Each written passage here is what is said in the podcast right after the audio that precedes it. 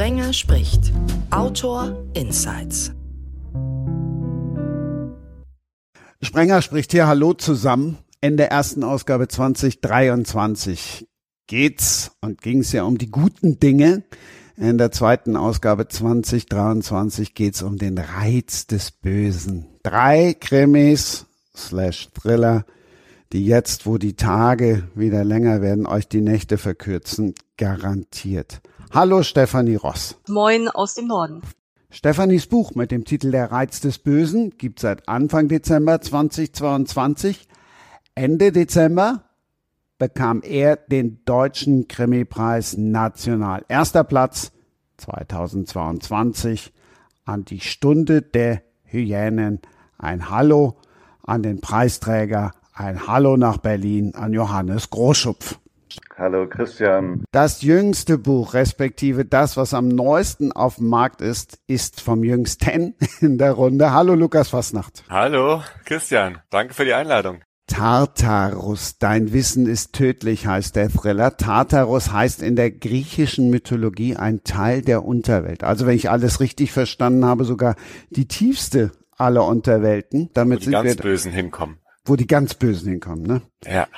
Ja, und damit sind wir ja schon beim Reiz des Bösen. Dann fang du mal an. Was reizt euch denn so am Bösen? Naja, am meisten reizt mich eigentlich, dass das Böse in uns allen ist und dass es immer darum geht, rauszufinden, wer wir sind und das manchmal in Abhängigkeit davon, wie wir uns definieren. Und zwar, indem wir uns dem Bösen in uns widersetzen, ob wir es wissen oder nicht, ist meine Meinung zumindest. Bei mir geht das in die ähnliche Richtung wie bei Lukas und mir geht es auch besonders darum, dass es nicht einfach nur schwarz und weiß, gut und böse gibt, sondern unglaublich viele graue Schattierungen dazwischen. Und auf die Reise möchte ich eigentlich die Leser ganz gerne auch mitnehmen, dass man eben nicht immer nur in diesen ganz engen Kategorien äh, denkt. Ja, für mich ist die Suche nach dem Bösen eigentlich die ähm, im Alltag des äh, also des, des Berliner Alltag. Ich schreibe über, über Berlin und äh, erforsche hier die Szenen und Milieus und äh, habe da so eine gewisse Empfindlichkeit, äh, wo wo die Devianzen liegen können. Natürlich liegen die auch in mir und äh, ich äh, schreibe die sozusagen aus mir heraus, kann mich mit irgendwelchen Neonazis auch irgendwie innerlich ähm, anfreunden oder mit äh, Kindesmisshandlern oder mit äh, Betrügern, Dieben, was auch immer. Ähm, aber das geschieht eben alles schreibend. Und im Alltag bin ich ein absolut ordentlicher, bescheidener und äh, zurückhaltender Mensch. Ich habe erstmal eine Frage an die anderen beiden, die ich selber oft gestellt bekomme, wenn ich eine eigene Lesung habe. Und zwar, ähm, wie tief geht ihr rein in die Gefühle eurer Antagonisten, Antagonistinnen? Also auch wenn die ähm, Dinge tun, die ihr selber niemals tun würdet, aber mir ist es so, dass ich den emotional versuche, so nah wie möglich zu sein. Wie geht's euch damit? Ja, das geht mir ganz genauso. Also ich finde die Figur des Antagonisten, also des Bösen, des Schurken, ist eigentlich die, die wichtigste oder oft auch die interessanteste Figur. Und ich mache das so, dass ich ähm, oft ähm, mich dieser Figur annähere, indem ich ähm, Ich-Monologe schreibe. Und zwar seitenweise, indem ich einfach so einen Bewusstseinsstrom aus dieser Figur heraus äh, und äh, lerne die so besser und besser kennen. Und habe da auch überhaupt keine Hemmungen oder moralischen Bewertungen erstmal, sondern ähm, mein Bösewicht, mein Antagonist ähm, ist eben auf die Weise, wie er ist und hat auch viele Gründe dafür, so zu sein, wie er ist. Das finde ich interessant, dass ihr so dicht rangeht, weil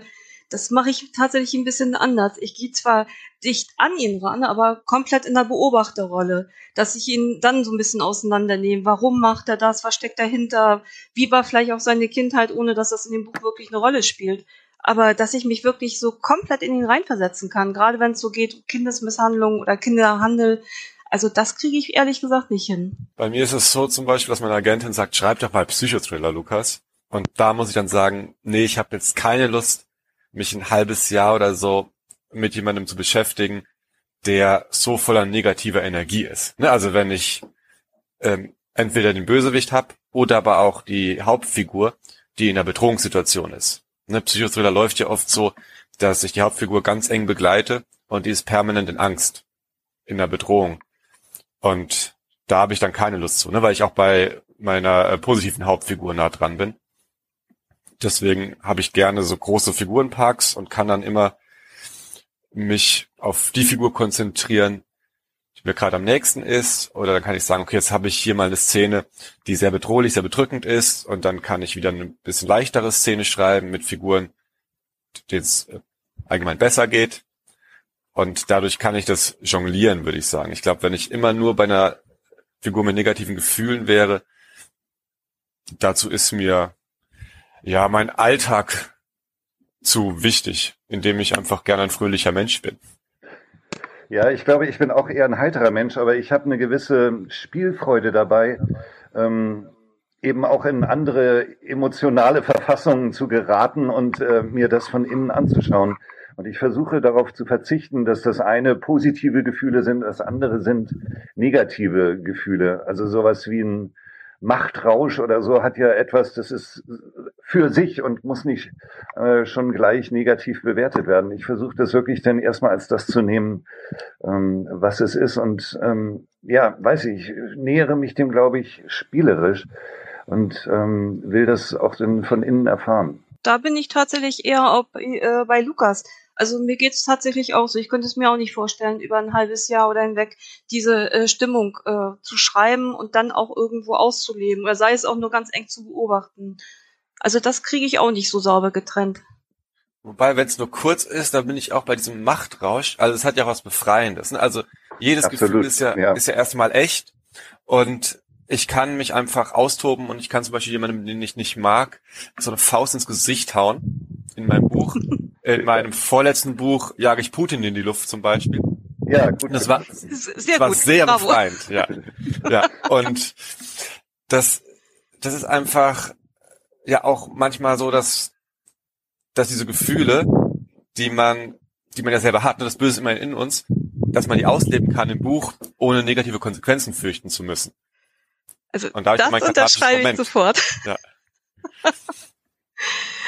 Ich bin auch manchmal froh, dass man äh, nicht weiß, wen ich da gerade äh, auf dem Papier umbringe, welche reale Person dahinter steckt. Das ist manchmal wohl besser.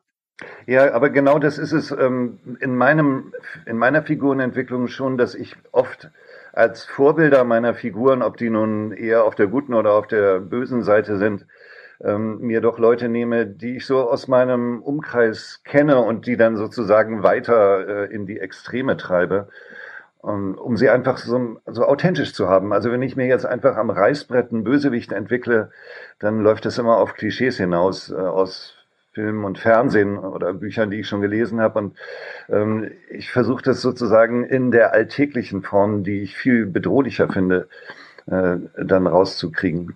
Ja, ich glaube auch die spannendsten Bösewichte sind ja die, die uns nahe sind. Ne? Also die positive Hauptfigur, die ist einfach besser als wir. Ne? Die trifft im richtigen Moment die richtigen Entscheidungen, hat den Mut dazu und die Kompetenz, das in Anführungszeichen Gute zu tun.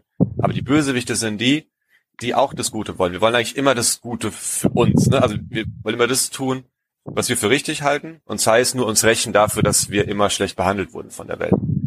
Und deswegen finde ich die antagonistische Kraft immer viel spannender, weil die nämlich zeigt, wie wir Menschen sind, wenn wir eben im dem einen Moment nicht die Kraft haben, die richtige Entscheidung zu treffen. Also ich bin bei den Bösewichten oft viel näher als bei den Guten. Die können es dann halt, ne? Die treffen dann die richtige Entscheidung, wenn es drauf ankommt. Und wir alle wären gern so wie die, aber wir sind eigentlich viel mehr wie die anderen. Mit Putin warst du aber weit vorn damals. Dann. Ja, ähm, naja, ich habe dann auch tatsächlich einige harte Mails bekommen, ne, dass ich so krasses Russland-Bashing betreibe. Und so, Side Note, die Amis kommen auch nicht gut weg. Aber das war 2016 und da hat er schon einfach mal die Krim sich einverleibt. Und da sind schon einige Journalistinnen ja umgekommen. Es gab Autounfälle und es gab Novichok schon. Also es war jetzt nicht so, dass man das Gefühl hatte, da sitzt ein ganz normaler Mensch an der Macht, sondern da sitzt ein ehemaliger KGB-Offizier und schaut, dass Leute verschwinden. Und das, also es kommt da im Buch schon vor, ne, wie dann, ähm, ne, wie der Tschetschenienkrieg von Putin höchstwahrscheinlich geplant war, ne, mit äh, Agents Provocateurs und so, also wo wirklich, ja, je näher man sich anschaut, auch 2016 schon relativ klar war, dass das kein netter Typ ist, der da an der Macht ist. Darf ich mal fragen, wie du das gemacht hast, äh, Putin in die Luft zu sprengen? Wir sind ja hier auch äh, Sprenger spricht. Also es ist einfach sozusagen eine logistische Herausforderung in diesen total hohen Ebenen der Weltpolitik an so jemanden heranzukommen, um die, die muss ja irgendwo die Ladung dann auch äh, äh, platzieren und er muss im richtigen Moment dann auch da sein. Ja, das war einer von seiner Leibwache, Aha. der immer für Russland gebrannt hat und dann auch bei verschiedensten Dreckjobs dabei war und dann ist sein Bruder umgekommen, der auch bei ähm, bei den ich, äh, ich glaube bei den Alphas hießen die, also bei so einer Eliteeinheit wie die Spätznatz ungefähr dabei war und hatte sich dann immer mehr entfremdet vom System, mhm. aber war eben bei äh, Polizeiwächtern mit dabei. Mhm. Und hat dann, er weiß dann, alle paar Tage werden alle komplett durchleuchtet und untersucht. Mhm. Also auch von der Leibwache. Und er hat dann, als diese Untersuchung rum war, ähm, seine Weste, die er unter seinem Anzug trägt, weil bei den offiziellen Anlässen die alle Anzug tragen, hat er seine Schutzweste umgetauscht in, in eine Weste, die er gefüttert hat mit Sprengstoff und ist dadurch dann an ihn angekommen. Und sprengt sich selbst mit in die Luft. Genau, und sprengt sich selbst ja, mit in die Luft. Okay. Das hört sich ziemlich gut recherchiert an, also dass du da um die sozusagen die Verhältnisse in solchen Leibwächter, wie die äh, sich anziehen und äh, wie die sozusagen ausgebildet sind, recht gut auskennst. Ja, also das wisst ihr auch. Kein Geheimdienst sollte unsere Suchverläufe anschauen. Ja. das stimmt. Ja. Ja, aber also ich, ähm, ja, ich recherchiere, würde ich sagen, so 80 Prozent und 20 Prozent sage ich künstlerische Freiheit. Ja, ja, auf jeden Fall. Mhm. Und man kriegt schon einfach sehr viel raus, wenn man bisschen macht, einfach auf Wikipedia gehen und dann gucken, was die für Quellen angeben. Bin ich schon mhm. mit zwei Klicks sehr tief drin bei irgendwelchen obskuren Dokumenten. Wie machst du das, Steffi? Dass du, du hast ja irgendwie so eine Ermittlerfigur. Ähm, hast du da irgendwie so einen Polizeikommissar oder eine Kommissarin, eine Ermittlerin, die du dann als Vorbild hast, dass du die, diese Routinen einfach schon kennst? Ja, äh, ich habe in der Tat für eigentlich ziemlich das große Glück, dass ich ziemlich viele Fachleute habe, die ich immer mal wieder fragen kann oder auch ähm, die auch bereit sind, mal ein paar Stellen gegenzulesen, ob ich da noch alles richtig mhm. habe oder ob ich zu weit entfernt bin. Wobei ich auch ehrlich sagen muss, da kriegt er meistens so die Rückmeldung, es wäre schön, wenn es wirklich so wäre, dass ich die Polizeiarbeit auch ein bisschen vereinfachter darstelle, weil niemand möchte lesen, wie einer stundenlang jetzt wirklich nur Akten eigentlich äh, ja, durchblättert ja. oder sonst was. Das äh, kennt ihr auch, Absolut. dass ja. man da ein bisschen das straffen muss, sonst äh, verliert man den Leser und äh, auch die Lust am Schreiben. Mhm. Aber nee, das geht äh, also genauso auch wie Lukas das sagt. Also viel über Wikipedia oder da kommt man ja zu den abenteuerlichsten äh, Dokumenten oder auch Dokus und dann hoffentlich, wenn es irgendwie klappt, viel das Gespräch mit den echten Fachleuten. Weil da Hat's, kriegt man wirklich nochmal das richtige Gefühl dafür. Habt ihr dann ähm, wirklich Fachleute, die ihr dann sucht und sagt, okay, ich schreibe jetzt mal die Professorin von der Uni an? Oder wie geht ihr da vor? Ich hatte jetzt in der Stunde der Hyänen einen Postboten ähm, in Ausbildung der ähm, ziemliche seelische Probleme hat und äh, dadurch ähm, nachts dann Autos angezündet hat. Aber als Postbote ist er unheimlich motiviert und auch sehr, sehr gut. Und ich brauchte nun einfach die, die Innereien des äh, Postbetriebes. Äh, wie, wann treten die da an und was äh, dieses Briefe sortieren zuerst. Und äh, dann habe ich wirklich zwei Postboten so ein bisschen begleitet und habe mir das von ihnen alles zeigen und erklären lassen. Und ähm, Dadurch kommt man auch auf viel mehr Ideen, finde ich, für die Handlung, weil die haben dann auch so eine bestimmte Fachsprache, in der sie sich unterhalten, also dass sie Briefe tot machen oder keine faule Post wieder mit zurückbringen dürfen ins äh, Postcenter. Und solche Recherchen sozusagen im Alltag, das finde ich unheimlich ähm, äh, gewinnbringend für, für meine Arbeit. Aber es ist natürlich nur in diesen Alltagssachen möglich. Und wenn ich jetzt irgendwie über Merkels Abläufe oder sowas wissen will, dann stoße ich oft an eine Mauer. Also schon bei den Polizeiermittlungen habe ich, ähm, also da habe ich zwei Gewährsleute, die mir so ein bisschen was sagen können, aber ich hätte da gerne was mit dem Brandkommissariat geklärt und die haben nie Zeit oder finden solche Anfragen auch völlig daneben. Ähm, habe es in mehreren Städten versucht und das finde ich dann schon auch echt äh, frustrierend. Während die Berliner Feuerwehr mir da wirklich äh, total gerne ähm, Rat und äh, Auskunft gegeben hat. Obwohl auch mal ein bisschen Glück, an wen man da gerade gerät. Ne? Das ist das ist ja schade, dass du echt Pech gehabt hast. Bei mir ist es nämlich so, dass ich bisher immer aus meinem Freundes- und Bekanntenkreis eigentlich Leute hatte. Mhm. Die als und, Leibwächter arbeiten? naja, die nicht. Das musste es dann recherchieren, aber die dann in der Wissenschaft sind, zum Beispiel habe ich jetzt gerade diesen Wissenschaftsfüller geschrieben, Tartarus, ja. mhm. und die sind dann nicht unbedingt die Koryphäe in dem Fach, aber das reicht schon, die haben dann in Chemie promoviert und dann frage ich, wie sieht ein Laboraufbau aus? Ja. Und dann habe ich das Gefühl, dass die schon viel, viel mehr wissen, als ich in einen Thriller packen kann. Das heißt, ich brauche eigentlich niemand, der jetzt so das sicherste Labor der Welt gebaut hat, obwohl der natürlich noch viel, viel mehr weiß. Und das habe ich schon regelmäßig, dass ich immer denke, okay, jetzt brauche ich ihn einen ITler. Und ein Freund von mir ist dann, ne, der ist Informatiker und der weiß trotzdem so viel über Sicherheitsarchitektur, ja. ne, dass das vollkommen raus, ausreicht und viel zu viel ist, obwohl der jetzt niemand ist, der eine Bank hacken kann. Mhm. Mhm.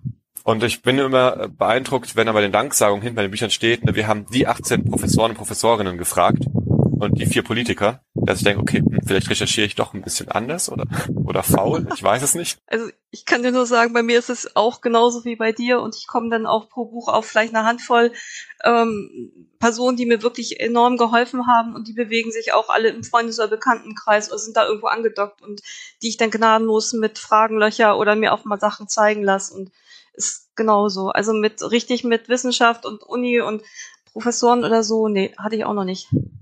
Und mich hat auch keiner angerufen, obwohl in allen drei Büchern eine Journalistin vorkommt. Gut, jetzt bin ich Journalist und keine Journalistin, aber da kennt ihr euch einfach so aus. Ja, Journalist bin ich selber lange gewesen, kenne diese ganzen äh, Abläufe in den Newsrooms und äh, wie recherchiert wird und wie der Redakteur morgens äh, versucht, seine, sein Blatt voll zu kriegen. Ähm, also das ist mir geläufig. Und bei mir hat die auch keine so große Rolle eingenommen. Und auch ich habe da wieder einen Bekannten gnadenlos ausgequetscht und habe mir den Presseausweis zeigen lassen. An dieser Stelle schönen Gruß an Andreas. Also klappt alles. Aber da wir sozusagen bei Gewährsleuten sind und äh, beim Reiz des Bösen, wüsste ich gerne, ob ihr ähm, vielleicht auch mal euch mit Gewalttätern oder Sträflingen oder irgendwie sowas unterhalten habt. Die sind halt nicht so leicht zu finden im Bekanntenkreis.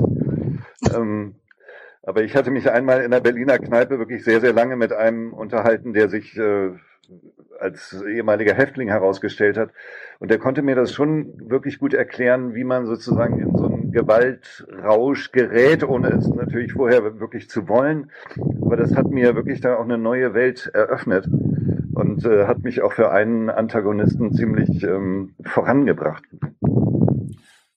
Ja, also ich arbeite viel in der Jugendarbeit Mhm. Und gibt da Schreibkurse für Kinder auch an Mittelschulen, ne? das sind die bayerischen Hauptschulen. Und das sind jetzt keine Kriminellen, aber die haben mega schwierige Startvoraussetzungen unserer Gesellschaft. Ne? Das heißt, ja. die sind emotional schon ganz anders drauf, als ich so in meinem Umfeld gewohnt bin. Und ich glaube, das hilft mir schon, mich zu sensibilisieren dafür, dass eben wir alle Kinder unserer Umstände sind. Und mhm naja, der Weg von ähm, ich studiere Altgriechisch am humanistischen Gymnasium zu ich bin in der Mittelschule und werfe, Fen äh, werfe Stühle aus dem Fenster, um die Lehrkraft zu provozieren, der wirkt viel größer, als er ist. Diese Erkenntnis hilft viel, ne? dass man eben auch die Graubereiche auslotet und nicht sagt, okay, wir sind die Guten, ihr die Bösen. Ja. Mhm. Und gerade das macht ja auch einen Bösewicht spannend. Ne? Also wir haben jetzt irgendwie den Schwerkriminellen, der frisch aus dem Knast ausgebrochen ist und geht davon aus, okay, der ist halt einfach ein schlechter Mensch. Aber niemand ist ein schlechter Mensch, sondern Menschen machen schlechte Dinge. Aus verschiedenen Gründen. Ja. Richtig, genau das mit den Grauzonen, das ist es, genau.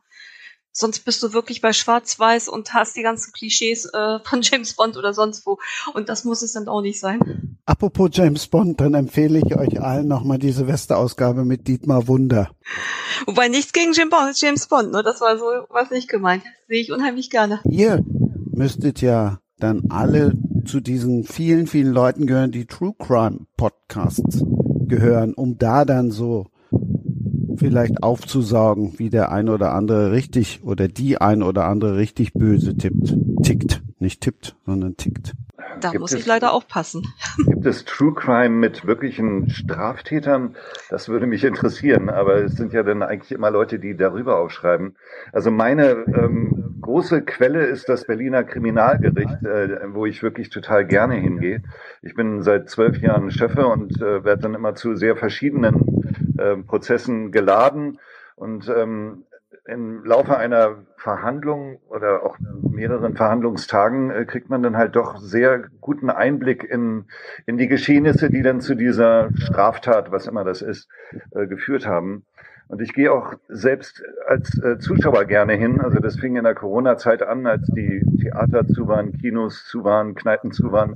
Aber das Gericht hatte immer offen und die hatten wirklich, die haben total unterschiedliche Fälle jeden Tag. Das sind, in Berlin sind das wirklich zig ähm, verschiedene Verhandlungen, die dort laufen. Und äh, die Leute sind halt wirklich da und äußern sich auch oder versuchen irgendwelche Ausreden zu finden. Und äh, das ist so eine Art von True Crime, äh, was ich nirgends anders kriege. Ist da ja, das ganze Juristendeutsch nicht fürchterlich störend oder kommen da wirklich auch die Gefühle rüber? Da habe ich ja, jetzt gerade Probleme, mir das vorzustellen. Ja, es hat sowas von einer Theateraufführung mit sozusagen die juristischen äh, Routinen, dass der Staatsanwalt dann die Anklage vorliest und das ist dann alles äh, so in diesen juristischen Klauseln. Aber wenn sich genau. die Angeklagten oder die Zeugen äußern, äh, dann ist das schon super emotional. Also ich hatte einen Mordprozess, wo ähm, dann auch jedes Mal die ganze Familie mit ihren Angehörigen kam und ähm, der Beschuldigte, der es tatsächlich dann auch gewesen ist, der auch verurteilt wurde, äh, saß dann vor denen und äh, die hatten alle T-Shirts, wo noch die, das Gesicht des ermordeten Jungs, äh, der war 18 Jahre alt oder so gewesen, ähm, drauf war. Und äh, die ganzen Zeugen haben den dann auch geschildert und haben auch dieses Zusammensein mit dem Täter dann äh, beschrieben, wie die äh, irgendwie, die waren beide so Pizzaboten gewesen, also eine ganz eigene Welt noch. Und äh, das, da spürte man die Emotionen total. Und wenn die Zeugen reden und auch die Angeklagten reden, dann ist das unheimlich echt. Also das kann man sich oft gar nicht ausdenken. Und äh, ich finde das auch sprachlich, wie sie denn so äh, sich äh, darum versuchen zu drücken, äh, das einzugestehen oder irgendwelche total banalen oder abstrusen Ausreden und äh, äh, so zu finden. Das äh, ist wirklich da am Gericht äh, so eine geheime Quelle. Eine Freundin von mir ist bei der Kripo und immer wenn ich die sehe, habe ich Fragen. Die hat immer Geschichten. Also ich glaube, es gibt wenig Jobs, wo man jeden Tag mit fünf neuen Geschichten nach Hause kommt. Ja. Und vor allen Dingen ist da auch noch der Vorteil, also ich finde es auch mega gut ins Gericht zu gehen.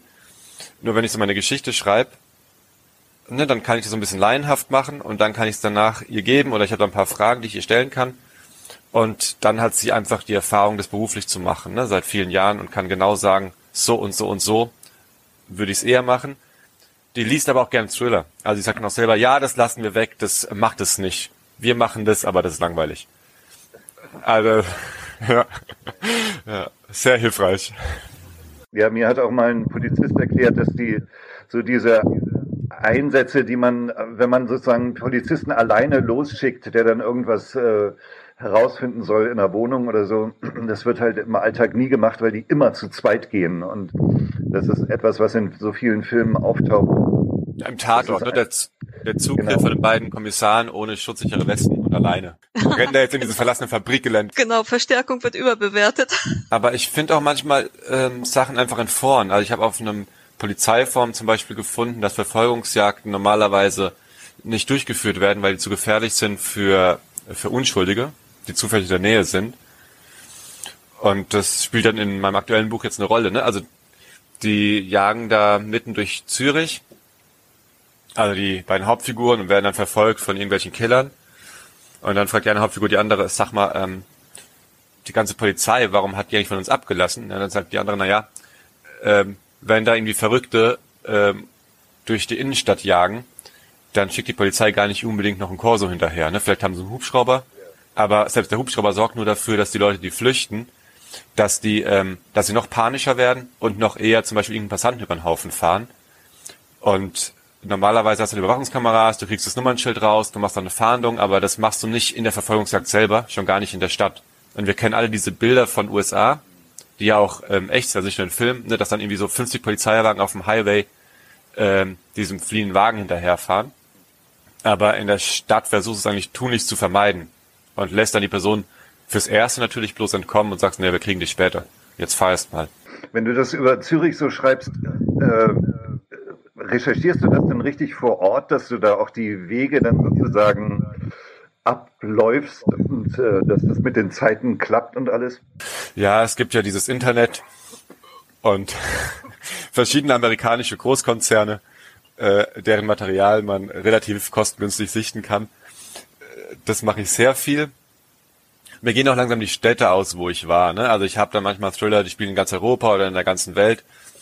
Und ich nehme dann gern Städte, wo ich schon war, wo ich schon Gefühl für die Städte habe. Aber ja, ich schreibe gerade so meinen vierten und ja, und ich will dann schon immer wieder neue Schauplätze. Das heißt, mir gehen die alten, die Vertrauten aus. Aber es geht sehr viel übers Internet. Also allein zum Beispiel ähm, so Bewertungen von Hotels oder Restaurants, die du online findest. Und da steht ja dann nicht nur da, ja, das Curry ist lecker, sondern manchmal steht da, ähm, voll der schöne Ort, nur leider riecht man die Kläranlage. Und dann kann ich in den, ins Buch halt reinschreiben, dass man die Kläranlage riecht. Alle denken, oh, was für ein nettes Detail. Oder man war sogar da und denkt sich, oh krass, der muss auf jeden Fall dort gewesen sein, sonst weiß es doch niemand. Genau. Und, und die, die Bilder in den Rezensionen, die sind auch Gold wert. Ja. Wie ist das bei dir, Steffi? Bist, du bist in Hamburg mit deinen Thrillern oder ähm, an der Ostsee? Ich weiß gar nicht. Das kommt drauf an. Ich habe eine Hamburg-Serie, jetzt ist die neue Hamburg-Serie hm. gestartet mit der Reiz des Bösen. Sie hängen auch locker zusammen. Daneben Nord- und Ostsee. Das ist natürlich alles noch leicht erreichbar ähm, von mir aus gesehen. Aber ich habe auch äh, durchaus eine Serie, die drüber, drüber in Amerika spielt. Und da wird es dann schon komplizierter.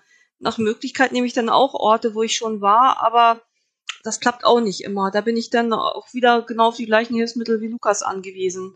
Ne, einmal die Street View, die wirklich äh, hier sehr hilfreich ist. Dann, wie gesagt, auch die Rezension dazu hilft bei Hotels oder Restaurants unheimlich. Also hm. überall kann man ja leider nicht gewesen sein, aber hm. das ist also wirklich so ein bisschen kommt drauf an. Aber eigentlich versuche ich immer an den Orten schon gewesen zu sein, um wenigstens ein bisschen das Gefühl dafür zu haben. Also wenn es dann nicht unbedingt San Diego dieser Vorort war, aber wenigstens in der Region schon mal oder so. Sonst fällt es mir ein bisschen schwer. Aber für die Details, das geht heute ja Gott sei Dank alles übers Internet. Da ist der ehemalige Reisejournalist ja weit vorn. Ja, eben dann doch nicht, weil ich mir, mir das gar nicht so richtig zutraue. Ich höre hör euch da auch mit äh, großen Ohren zu. Ähm, denn in meiner literarischen Thriller-Krimi-Arbeit bin ich total auf Berlin beschränkt und äh, traue mich so gar nicht, äh, also jetzt was über Hamburg oder Nürnberg oder Erlangen zu schreiben, sondern ich äh, suche wirklich die Berliner Orte, die ich selber kenne oder meine zu kennen und treibe mich da auch in den, auf den verschiedenen Plätzen oder in der U-Bahn oder sonst wo rum, um so diese Atmosphäre ähm, dann irgendwie für mich zu entdecken. Und da ist Berlin so vielfältig und seltsam mit seinen Szenen und äh, Milieus, irgendwie die Leute, die in der U8 Drogen verticken und äh, in Reinickendorf ist total spießig und weiß ich nicht, in Mitte sind die reicheren Leute oder in Zehlendorf. Äh, das ist ein so großes Kaleidoskop von eigenen ähm, Szenen, äh, dass ich eigentlich aus Berlin noch gar nicht rausgekommen bin. Und jetzt höre ich San Diego oder Zürich. ja. Naja gut, Erlangen, da gibt's vielleicht gerade mal die Kerb. Bergkirchweih, ja. Ich hab's ja, ich hab's ja gepackt nach Nürnberg inzwischen. Und da gibt's auch den Christkindlesmarkt. Also es ist quasi eine Großstadt. Und wenn man ehrlich ist, ist es so groß wie Zürich. Nur irgendwie hat es nicht ganz so viel Glamour. Warum auch immer weniger Diktatoren Milliarden, die hier lagern. Ja, in Zürich ist einfach das Geld, genau. Und äh, das ist ja auch, also in meinem Alltag spielt es halt nicht so eine Rolle, dass ich irgendwie nicht mit Millionären oder Milliardären befreundet bin. Und das ist mir dann doch schon äh, wirklich ein fremdes Milieu, in das ich mich auch erstmal so äh, hineinfühlen muss, weil ich meine, die denken ja jetzt auch nicht die ganze Zeit, ich bin Millionär, ich bin Millionär, sondern die haben auch ihre Alltagsgedanken und ihre äh, normalen Gefühle, aber also was die tragen und äh, was für äh, Handys die haben oder so, das, das weiß ich als normal Berliner äh, hier in meinem Hinterhof überhaupt nicht. Ja, es gibt ja zum Glück, und das sage ich voller Ironie, Aber in diesem Bereich ist ein Glück, diese Social Media, Mhm. wo ja auch alle Promis den Drang, oder sehr, sehr viele den Drang haben, sich en Detail zu präsentieren. Ja, Da kriegt man echt viel mit. Also klar, sie wollen sich auch nur so präsentieren, aber das verrät ja auch schon viel über eine Person, wenn man raushört, wie sie sich präsentieren will. also du folgst denen dann auf Instagram oder Twitter oder Ungern, aber manchmal. muss sein. ja. ja, und sonst, was auch funktioniert, sind natürlich Interviews. Ne? Da merkt man ja auch schon, wie Leute sich geben, worauf sie Wert legen. Oder Autobiografien. Aber natürlich auch, na genau, also die autorisierten Biografien, wo du weißt, das ist eine Darstellung, die die, die Person von sich haben will. Da erfährt man schon viel. Ne? Da geht es gar nicht darum, das für bare Münze zu nehmen, sondern darum, dass ich weiß, ah, okay, die Person sieht sich so und so. Ja, ich hatte das Problem zum Beispiel bei äh, Preppern, als ich ähm, meinen ersten Thriller bei Surkamp gemacht habe, Berlin Prepper, äh, und fand es da auch schwierig, in diese Szene der Prepper hineinzukommen, die halt auch eine große Spannweite hat. Es gibt ja Leute, die einfach so ein bisschen Vorsorge betreiben, weil sie denken, es ist ganz gut, ein bisschen Wasser vorrätig zu haben und äh, ein paar Konserven, einfach, dass man für die nächsten zwei Wochen schon mal safe ist.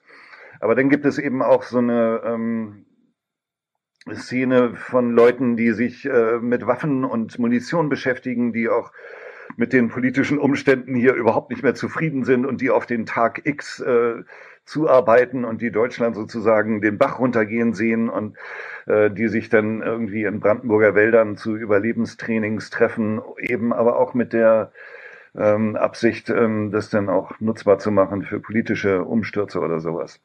Und da ist es sehr, sehr schwierig reinzukommen. Ähm, aber ich hatte dann bei Facebook so eine, ähm, bin so einer Gruppe beigetreten, die sich dann, also oft war es total alltäglich, worüber die sich ausgetauscht haben, dass sie sich also irgendwelche Tarnkleidung gab es dann in irgendeinem Arbeitsbekleidungsshop billiger und dann haben sie sich da die Tipps weitergegeben.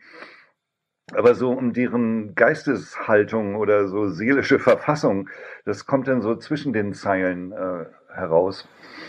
Und ähm, es ist schwierig, die aber persönlich zu treffen, weil die auch unheimlich empfindlich und äh, also geschickt sind, sich äh, einfach, also wenn ich sage, ich bin Journalist oder ich bin Autor, dann fällt da sofort die Klappe. Das ist äh, den, den absolut nicht angenehm, äh, dass über sie geschrieben wird. Aber es gibt, glaube ich, schon relativ viel ähm, online, ne? Also klar, Facebook-Gruppen, Ja. Telegram Mhm. und dann auch YouTube. Das heißt, man sieht die Leute da, die präsentieren sich auch. Ja, ja, man und sieht wenn man dann Filme Fragen und so mh, und wie Ja. die tätowiert sind und was auch immer, ja. Also das Internet verrät schon viel und zwar auch auf den ganz no normalen gängigen Medien. Ne, die Leute stellen sich da und zeigen, ich bin hier der Prepper, ich habe das und das gebaut. Ja, insbesondere YouTube ist da wirklich enorm wertvoll, wenn man da auf die Seiten stößt und hat dann wirklich auch die Bilder davor und kann dann auch die Emotionen so ein bisschen mehr sehen. Das ist nochmal eine deutliche Steigerung gegenüber Wikipedia oder anderen Texten. Super, und ich will die Leute irgendwie zum Lesen bringen. Ihr jagt sie jetzt alle ins Internet, zu Facebook, Instagram und zu YouTube. Also mal gucken, ob im zweiten Teil noch einer da ist. Schatz, ich bin neu verliebt. Was? Drüben. Das ist er. Aber das ist ein Auto. Ja, eben. Mit ihm habe ich alles richtig gemacht. Wunschauto einfach kaufen, verkaufen oder leasen. Bei Autoscout24. Alles richtig gemacht. vernimmt sich, was man will. Dann wilde Gerüchte entstanden. Fast nichts davon stimmt. Tatort Sport. Wenn Sporthelden zu Tätern oder Opfern werden, ermittelt Malte Asmus auf meinsportpodcast.de. Folge dem True Crime Podcast, denn manchmal ist Sport tatsächlich Mord. Nicht nur für Sportfans. Der Podcast hat ja mittlerweile den Zusatz Autor Insights. Ich habe es gerade in der Pause schon zu Johannes gesagt. Ich habe nirgendwo gefunden in der Vorbereitung, dass er Schöffe ist und freue mich dann immer, wenn sowas hier rauskommt. Erklär mal allen, die jetzt irgendwie nur so diese amerikanischen Filme vor Augen haben, wo die Geschworenen sitzen, was der Unterschied ist zwischen einem Geschworenen und einem Schöffen. Der Schöffer in Deutschland ähm, ist äh, entweder alleine da oder es sind zwei Schöffen da, ähm, aber es gibt nicht diese ganze Schöffengruppe, die dann da von den äh, Anwälten angesprochen wird. Ähm, wir sitzen neben den Berufsrichtern und verfolgen sozusagen den ganzen Prozess, die ganzen Verhandlungen mit. Und wir haben äh, das Recht, zusammen mit den Berufsrichtern dann auch das Urteil zu fällen. Das wird dann im Hinterzimmer, im Beratungszimmer wird das ausdiskutiert, ob wir überzeugt sind von der Schuld oder über das, die Höhe des Strafmaßes. Ähm, was im amerikanischen System auch völlig anders ist, ist diese äh, Plädoyers, die vor dieser Schöffenrunde, diesem großen Publikum gehalten werden. Also die, die Plädoyers in deutschen Gerichten sind äh, total bescheiden und äh, oft auch äh, also emotional überhaupt nicht mitreißend. Also das ist dann absolut keine Filmwelt. Aber wir haben da schon sehr große ähm, Einblicke in, in das kriminelle Geschehen und äh, in die, ähm, ja, wie es dazu kommen konnte und auch wie der oder die Angeklagte sich reuig zeigt oder ähm, das alles abstreitet oder so. Und ähm, da nimmt man wirklich teil am, ähm, am gerichtlichen Geschehen. Wir sind totale Laien, also diese ganzen Gesetzestexte oder so, das müssen wir nicht, sollen wir auch nicht können, sondern es gilt da unser, unsere Menschenkenntnis, unsere Alltagserfahrung, das ist das äh, sozusagen ist das normale, äh, die normale Öffentlichkeit wird von uns repräsentiert. Ich finde das sehr, sehr spannend. Also ich sollte öfters ins Gericht, glaube ich. ja. Das ist ja eine wunderbare Inspiration. Als Angeklagter. Naja, lieber als Mensch im Publikum. Ich ja. war ja einmal Zeuge bei einer Frage ob der Mietminderung. Mhm. Und das war eigentlich eher so ein bisschen skurril, fand ich. Also die, so der ganze Ablauf und diese Firma, die die Immobilie besessen hat, die war niemals zu sehen. Die hat nicht mal ihren Anwalt ab und zu hingeschickt, glaube ich. Ich glaube, der war bei dem einen Termin gar nicht dabei. Mhm. Und ja, also das ist wie bei so vielen Dingen, ne? Wenn du sie immer nur vom Hörensagen kennst, dann hast du eine überbordende Fantasie, wie das da abläuft und bist einmal da und stellst fest, okay, das ist auch eher Teppichboden. Ja, aber es hat dann auch den Reiz des, des Authentischen irgendwie. Also ich, bin da auf äh, Sachen für mein Schreiben, für mein Krimischreiben gekommen, auf die ich, glaube ich, wenn ich einfach nur so das Internet oder Zeitungen durchforstet hätte, nie gekommen wäre. Auch der Protagonist meines äh, jetzigen Thrillers ähm, ist sozusagen nach einer Figur entstanden, die dann zu dem in der, äh, der Stunde der Hyänen kommt. Ja, ich finde das Schönste am Schreiben ist eigentlich, dass man immer wieder motiviert ist, neugierig zu sein, Deshalb, wenn man auf irgendeiner hm. Party ist, man ist gerade ein bisschen müde und denkt sich, ah, eine halbe Stunde gehe ich und lernt auch neue Leute kennen. Und für mich ist auch die Frage, ne, und was machst du so? Ist das so mega spannend, ne? Da geht es gar nicht darum, was ist dein Job, ne? Ja, Sondern was ja. prägt dich, wie gestaltest du deinen Alltag? Denn egal wo jemand ist, er sammelt immer irgendwelche Erfahrungen. Mhm. Und ja, also ich ich bin nie gelangweilt eigentlich. Also ich finde bei jedem Menschen irgendwas, wo ich denke, okay, das ist ein Blick auf die Welt, den habe ich bisher so nicht gesehen. Und alle ja, Menschen ich, wissen auch irgendwas, was ich nicht weiß. Ja, würde ich bei jemandem, der Altgriechisch studiert, auch sofort nachfragen, was für eine Welt sich dahinter verbirgt. Äh, ja. das Schöne ist ja, dass diese äh, Erfahrungen dann beim Schreiben mit einem an den unmöglichsten Stellen wieder aufpoppen und sagt, ja, jetzt kann ich es verwenden, jetzt passt es. Ja. ja. Am besten ist es, wenn ich gerade in einem Buch bin und egal um was es geht, ne, ich kann mit jemandem reden und der bringt irgendeine lustige Anekdote, irgendein Detail aus einem ganz anderen Feld, dann denke ich mir, das Detail selber gefällt mir und sei es nur, dass er seine ähm, seine Blume so und so oft gießt, wie auch immer, mhm. ne, dass ich denke, ah, okay, das kann ich einbauen in meine Geschichte. Ich brauche noch eine Blume in dem einen Zimmer. Mhm. Aber den Altgriechen, da kommst du jetzt nicht drum herum. Ja, das ahne ich fast. Ja, äh, was wollt ihr wissen? Warum ich das gemacht habe? Ja, wieso altgriechisch? Ja, ja ich habe das in der Schule schon gehabt. Und dann habe ich ein Jahr am Theater gearbeitet und gemerkt, am Theater arbeiten eh einfach Leute, die irgendwas gemacht haben, aus dem geisteswissenschaftlichen Studium. Und dann studiere ich einfach das, worauf ich Lust habe, weil ich sowieso nichts Handfestes machen werde, wie Medizin oder Elektroingenieur. Mhm. Und das Altgriechische hat mich deswegen so fasziniert, weil das für mich wie ein Rätsel ist, so eine Sprache zu übersetzen, wo ich gar keine Kultur hinter habe oder kaum. Ne? Ich habe wirklich nur den Text. Ich kann nicht einfach nach Griechenland fahren und dann Altgriechisch reden. Ja. Und die Kultur hat sich natürlich auch verändert. Das heißt, ich kann nicht wie bei einer modernen Sprache einfach mit den Leuten in, in Kontakt kommen und es geht auch nicht so sehr darum, es sich möglichst verständlich zu machen im Alltag, sondern es geht darum, dass man da irgendwie drei Sätze hat, die zweieinhalbtausend Jahre alt sind und man muss gucken, wie kann ich die so gut wie möglich übersetzen. Und ich finde Sprache faszinierend und das war für mich immer eine große Knubbelei, zu überlegen, okay, ich habe jetzt dieses eine Wort, das kann acht Sachen bedeuten, aber in der Epoche eher das, in der Epoche eher das. Und diese grammatische Form, die kennen wir überhaupt nicht. Hm. Wie gehen wir damit um? Ja. Ist es denn so, dass du durch diese Sprache auch in so eine alte Welt äh, sozusagen eintauchst? Denn das sind ja doch wirklich 3000 Jahre oder so, die, die einfach das äh, vor uns liegt oder hinter uns liegt. Und ich überlege gerade, ob es möglich wäre, irgendwie einen Krimi zu schreiben, der in, weiß ich nicht, Athen äh, 500 vor Christus spielt oder so. Ja, das, ich glaube, dass die Herausforderung eher die für mich, ein Gefühl dafür zu entwickeln, so wie ihr sagt, ne, ihr geht durch Berlin, Johannes, um da möglichst viel mhm. rauszufinden, wie fühlt sich das an, welche Atmosphäre herrscht da. Und ich weiß nicht, ob das für die Leserschaft so wichtig ist wie für uns beim Schreiben selbst. Die waren da ja auch nie. Bei historischen Romanen geht es ja vielleicht auch eher darum, das so ein Gefühl zu erzeugen, als dass es authentisch ist. Diese Authentizität ja. ist, glaube ich, für uns viel größer beim Schreiben als für die Leserschaft. Kommt auch darauf an, ne, was es jetzt für ein Buch ist, aber wenn es jetzt eher leichte Unterhaltung sein soll, dann legen die Leute, glaube ich, mehr Wert ne, auf eine stringente Handlung, auf interessante Figuren. Und ja, ja, ich glaube, ich müsste dann einfach viel mehr lesen. Es gibt ja viel Text, der überliefert ist und dann anhand des Textes ein Gefühl dafür entwickeln, wie die Leute so drauf sind. Ja, aber es ist natürlich schwieriger, in diese Welt einzutauchen, als äh, Texas der Gegenwart. Dann fliege ich da mal hin für einen Monat. Mhm.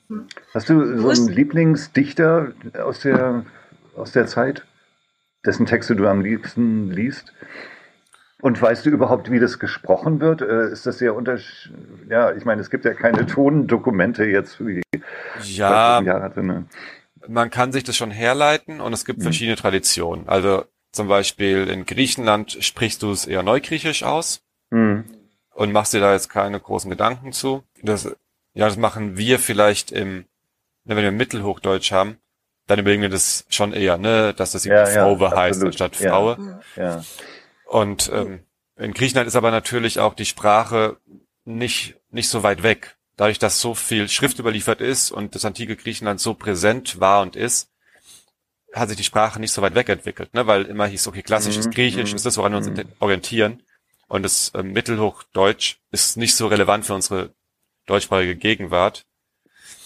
Ja, also mit anderen Worten, das, äh, das Land, das am nächsten dran ist, hat die Sprache am meisten verändert und dann gibt's so eine britische Tradition, eine deutsche Tradition, die sehr viel ähm, so hellenistische Forschung betrieben mhm. haben und die sprechen es ein bisschen unterschiedlich aus. Also man kann es ganz gut rekonstruieren, aber in der Praxis gibt's dann trotzdem immer die Färbung von der jeweiligen Kultur.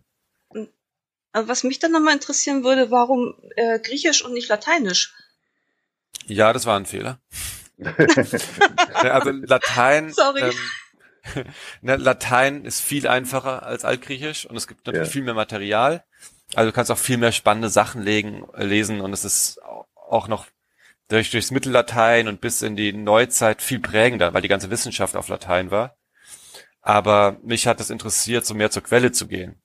Und Latein oder die, diese römische Wissenschaftskultur, die baut auf, ne, auf den Stadtstaaten des antiken Griechenlands auf. Mhm. Ne, die ganzen griechischen Lehrer, die dann nach Rom gekommen sind und dort die äh, junge Elite zu unterrichten, ähm, gab es wirklich, oder die ganze, die ganzen Statuen, die Tempel, das ist alles inspiriert von Griechenland. Und dann dachte ich, hm, dann lese ich doch lieber das Original. Und da wusste ich noch nicht, dass das Original einfach sehr viel schwerer ist. Naja. Ah. Und Latein, wenn ich das studiert hätte, könnte ich es, glaube ich, jetzt ganz gut. Ne, also relativ fließend lesen. Und ja, und Altgriechisch, das habe ich dann in meinem Bachelor so ein bisschen versucht und den Bachelor dann auch irgendwie gemacht. Aber da kann ich jetzt so ein bisschen Platon, der sehr einfach geschrieben ist und die ganze, ne, die ganzen Tragödien, da tue ich mich viel schwerer mit. Das war auch die Frage, ne, was, was ist mein Lieblingsdichter? Und ja, ich kann das gar nicht so wertschätzen, dass mein Griechisch einfach zu schlecht, aber so inhaltlich ist Sophokles schon der Star. Also er war es Ja, damals schon und ja. ist es heute noch. Hm.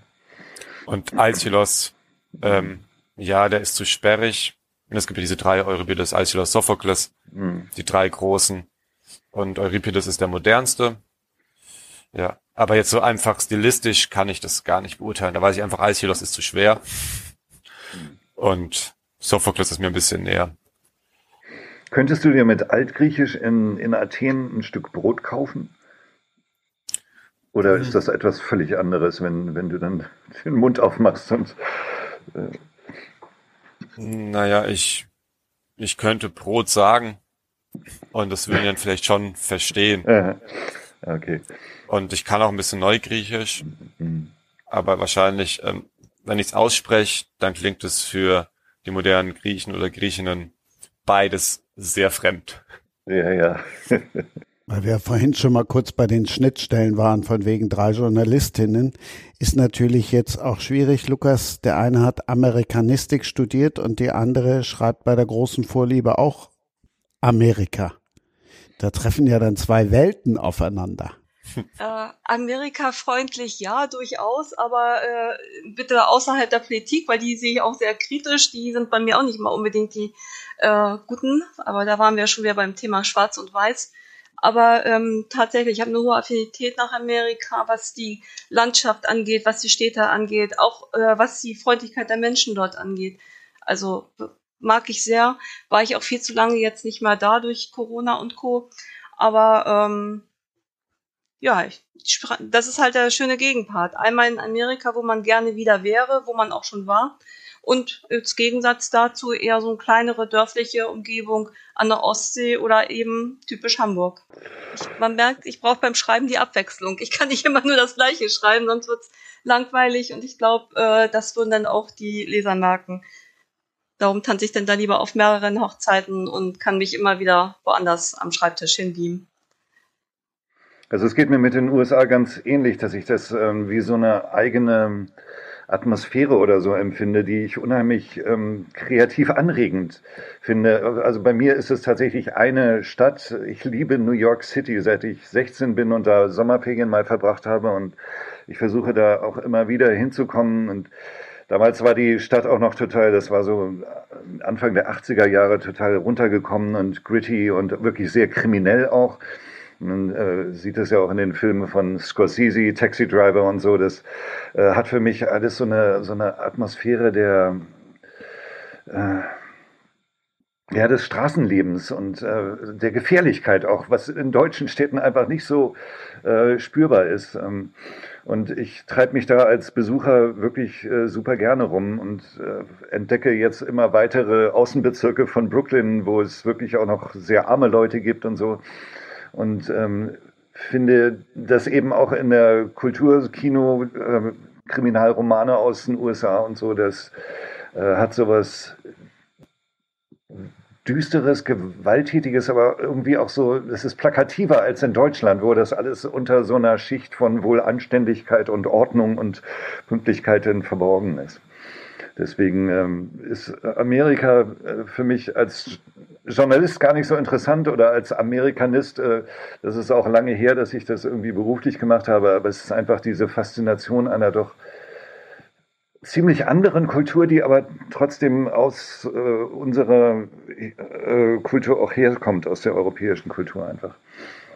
Aber durch die ganzen Einflüsse, spanischen und äh, afroamerikanischen ähm, Sachen, die, die Musik in den USA ist einfach äh, hinreißend. Da kannst du in irgendeinen Jazzclub gehen und die spielen da einfach vor sich hin und es ist äh, etwas, was ich hier in Berlin einfach nicht finde. Ja, und die Landschaft nicht zu vergessen. Unglaublich abwechslungsreich, die unglaubliche Weite, die Einsamkeit, eben auch wenig Menschen dort.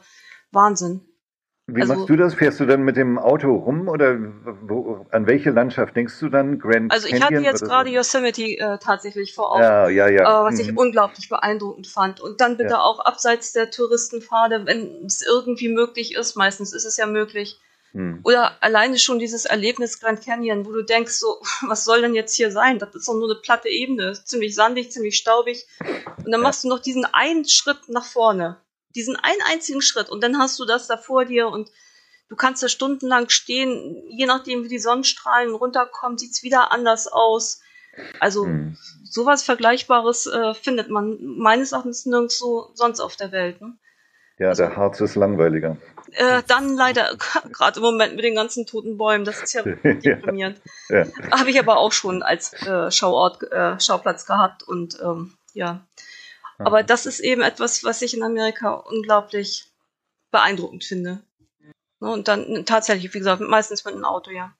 Außer für die ganz großen Strecken, weil dann wird es langsam etwas weit. Hast du Kriminalschriftstellerinnen aus den USA, die du besonders liebst oder die dir auch sozusagen Vorbild sind? Nee, Kriminalschriftstellerin jetzt nicht, aber ich habe tatsächlich ähm, teilweise Austausch mit amerikanischen Kolleginnen aus dem Bereich Liebesroman gehabt. Mhm. Und äh, die hatten mir enorme Nachhilfe im Bereich Self-Publishing gegeben. Und ehrlich gesagt war in, äh, in Berlin, also schönen Gruß nach Berlin, zu später Stunde, als wir uns getroffen haben, musste ich einer Kollegin versprechen, dass ich es probieren werde, noch in dem Jahr, das war 2015. Und äh, ich habe das dann auch tatsächlich durchgezogen, ne? weil Versprechen soll man ja halten. Und ich sage nur, es war die beste Entscheidung, die ich getroffen hatte, weil da sind die Autorinnen doch noch mal ganz anders drauf als hier, ganz anders organisiert mit ganz der ganze enge Leserkontakt, ähm, der hier eigentlich auch eher unüblich ist, weil sich jetzt erst langsam durchsetzt. Das hatten die schon lange, lange vor uns. Sei es jetzt diese Facebook-Gruppen ähm, oder was auch immer. Also da fallen mir jetzt eine ganze Menge Sachen ein. Also der Kontakt geht eher in die Richtung. Mhm. Wobei ich selbst ja nicht so Liebesromane schreibe, sondern Thriller, mal mit Liebesgeschichte, mal ohne. Mhm. Aber da ist halt die Schnittmenge, dass ich da eine ganze Menge mitgenommen habe. Ja, das stimmt. Die Amerikaner sind da viel sozusagen aktiver, sich eine eigene Welt zu schaffen, statt ja. sozusagen bestehende Strukturen dann einfach weiter zu nutzen. So. Ich finde das mit Selbstverlag und diesem Kontakt zu den Lesern wirklich interessant, weil man ja, man fragt sich immer, wo sind meine Leser oder an, an welche Leser richte ich mich und äh, erreiche ich die auch und äh, wie kann ich denen auch irgendwie näher kommen? Ähm, ja, das mache ich tatsächlich über schlicht und einfach über Facebook und auch das habe ich von den Amerikanerinnen mhm. gelernt. Ähm, dass ich da auch viel im Austausch bin, dass ich auch unglaublich viel Feedback kriege, was kommt wie an oder was kommt nicht so gut an, manches soll auch absichtlich nicht gut ankommen. Also jetzt gerade zum Beispiel mein letzter Bösewicht, der sehr umstritten äh, war. So sollte es ja. auch sein. Also das ist unglaublich wertvoll, weil man kriegt dann nicht nur Wertschätzung, also ganz viel positives Feedback, sondern auch ganz viele Anregungen und man wird dann auch noch mal besser und man kann auch neue Sachen probieren. Ich hatte Kriegst das irgendwann. Kritik? Entschuldigung. Ja. Nee, ich wollte nur sagen, ich habe auch äh, deshalb einfach mal aus Spaß äh, ein Fantasy-Buch geschrieben, weil ich wissen wollte, mhm. kann ich das? Funktioniert das? Hat funktioniert. Die Leser haben es teilweise begeistert mitgemacht, andere haben mir auch den Vogel gezeigt. Da sind wir dann bei Kritik. Ich frage das mich, dass, also wenn ich mit den Lesern in so engen Kontakt bin, dass die mir da sozusagen reinreden würden. Und äh, ich, ich denke, dass bei manchen so Amazon-Rezensionen, das ist äh, dann Nein. welche schreiben, also, ah, das ist überhaupt kein richtiger Thriller, das muss so und so sein und äh, da will ich mich dann aber auch frei halten und das irgendwie auf meine das, Weise machen. Nee, das kann man Gott sei Dank nicht vergleichen. Also gerade diese wunderbaren Ein-Sterne-Rezis war nicht spannend super ja, genau. aussagefähig. War nicht mein weiter. Ding. So, ja. ja. genau, war nicht mein Ding. Und ist noch zu spät angeliefert worden, ja? Ja, genau. Nein, also das eher nicht. Also ähm, was manchmal ein bisschen schwierig ist, ist, es kommt also zu einer sehr äh, starken äh, Nähe zu den Lesern. Und mhm. man kriegt auch unheimlich viel äh, von den eigenen, teilweise sehr schweren Schicksalen mit. Und mhm. ähm, wenn du dann eine Mail kriegst, äh, dein Buch hat mich durch die Chemo begleitet und war eine Ablenkung, vielen Dank dafür oder sowas, das berührt ja. einen dann unheimlich, ähm, beschäftigt einen aber auch sehr lange. Ne? Ja, oder wenn du halt mitbekommst, gerade bei den Verlagsbüchern, Mensch, äh, weißt du schon, wie viel das Buch kostet, ich muss das noch zurücklegen, das Geld oder so. Das, mm. das schüttelt dann mm. auch nicht ab. Das ist dann ja. die negative Seite von dieser Nähe. Absolut. Reinreden kommt so nicht vor. Es kommt natürlich mal Wünsche vor, nach dem Motto, werden die ein Paar oder werden die kein Paar oder sowas. ja. Aber ganz ehrlich, das ignoriere ich komplett. Ja. Also das kommt da nicht vor. Und wie machst du das mit dem Selbstverlag? Ich frage mich das nämlich auch. Ähm, man findet ja nicht für alle Projekte dann irgendwie so einen normalen Verlag. Aber beim Selbstverlag habe ich immer die Frage, wie findet, wie finden die Leser den? Also das muss ja irgendwie sich auch verbreiten, dass die wissen, es gibt dieses Buch und äh, es ist irgendwie, man kann es bestellen oder so. Genau, da hatte ich am Anfang eben auch diese Nachhilfe aus Amerika gekriegt. Ich hatte mit Verlagen angefangen, hatte also da schon eine gewisse Leserschaft mhm. und entsprechend eine Homepage und eine Facebook-Seite. Und habe dann das erste Self-Publishing-Projekt habe ich auch in äh, Absprache mit dem Verlag gemacht, weil das muss ich dazu sagen, ich bin absolut überzeugter Hybrid-Autor. Also immer Verlag und Self-Publishing, nicht ja. eins von beiden nur. Mhm. Mhm. Und äh, da konnte ich dann die Leser also sofort mit abholen. Ich hatte dann an eine bestehende äh, Serie eine sogenannte Novelle rangeklingt. Ne, die mhm. Novelle war nicht interessant für den Verlag in dem Moment, weil sie gesagt hatte, zu wenig Seiten. Fun Fact an der Stelle, als die dann erfolgreich war, äh, wollte der Verlag die nächsten Novellen dann doch selbst veröffentlichen. Ja. Und ähm, so hat's dann angefangen. Dann, wie du schon sagtest, Projekte, die irgendwo, das ist ja leider noch dieses Schubladendenken, die zwischen den Genres irgendwo ja. schwankten, ja. schwebten. Mhm. Die habe ich halt selbst gemacht. Und ganz großartig sind natürlich die rechte Rückgaben. Wenn dann nachher mal irgendwann die 10, 15 Jahre vorbei sind und du hast dann die Bücher wieder, hm. die dann wieder rauszubringen, lohnt sich auch. Es reicht ja schon, wenn halt der Verlag das drei Jahre nicht äh, sozusagen weiter verkauft oder so. Oder so, ja, ja genau. Und ähm, du bist halt im Self-Publishing komplett frei. Du hast deinen eigenen Zeitplan, du bist an keine Vorgaben gebunden. Wie gesagt, du kannst es einfach in den Kopf kriegen und schreibst jetzt mal was über Gestaltenwandler. Ähm, das mhm. möchte ich beim Verlag mal sehen, wenn du äh, als Thriller-Autor bekannt bist und sagst, genau. was haltet ja, ja. ihr davon, wenn ich jetzt ein Fantasy-Buch schreibe? Also ich ja. das Darfst ja. du unter deinem Namen veröffentlichen oder will der Verlag lieber, dass du ein Pseudonym nimmst dann? Ähm, nee, ich mache alles unter dem gleichen, also das ist eigentlich kein Pseudonym, was ich verwende, sondern es ist schlicht und einfach mein Geburtsname. Ähm, ähm, das ist jetzt, das ist eine interessante Frage, weil am Anfang war es durchaus so, dass Self-Publishing so ein bisschen so einen negativen Beigeschmack hatte. Dann wurde einmal klar, Mensch, damit kann man ja Geld verdienen und man wird bekannter. Dann gab es den Eigenverlag von Amazon, Amazon Publishing, der das dann, der so ein Mischding praktisch zwischen beiden war. Mittlerweile ist es so, dass Verlage das durchaus positiv sehen, dass sie sagen, Mensch, äh, bring, du bringst ja deine Leser mit aus dem Self-Publishing. Finden wir gut, wir bleiben bei den Namen. Ist natürlich ja, auch einfacher, als völlig neuen Marke aufzubauen. Wie, ja, wie schwer das halt im Buchhandel ist, wissen wir ja auch. Also meine Frage zielt darauf ab, dass man ja manchmal auch im Self-Publishing, wie du es gemeint hast, dann anderes Genre bedient. Und dass dann der Verlag vielleicht sagt, mh, hm, wir würden aber gerne mit dem Namen anderes Genre verbinden, nämlich das, das wir gerade eh veröffentlichen? Äh, das hatte ich noch nicht. Also, wie gesagt, ich mache ja auch ähm, unter einem Namen verschiedene Genres, aber der Schwerpunkt ist halt Thriller, Schwerpunkt dann auch da nochmal Deutschland und der Rest ist dann so parallel dazu, ne? sei das jetzt Amerika oder sei es mal der kurze Ausflug im Bereich Fantasy. Ähm, dann funktioniert das. Was heißt das zu wenig Seitenzahlen? Ich höre immer eher das Gegenteil, dass die Verlage irgendwie sagen, 500 äh, Seiten ist absolut zu viel, da äh, verlassen uns die Leser. Nein, das ist auch ja der Trend, der aus Amerika kommt. Ähm, diese sogenannte Novelle, äh, die hat so um die 150 Word-Seiten. Ah, ja, ja. Das hm. sind so Bücher, in Buchseiten sind es so 230 ungefähr. Ah, okay. Ähm, hm. Das ist für einen Verlag ist es zu wenig. Wenn man sich die bei Amazon die erfolgreichsten Self-Publisher anguckt, ist das da eigentlich Standard. Klar, schon deshalb, weil man 230 Seiten relativ schnell geschrieben hat und kann dann eine hohe Frequenz halten.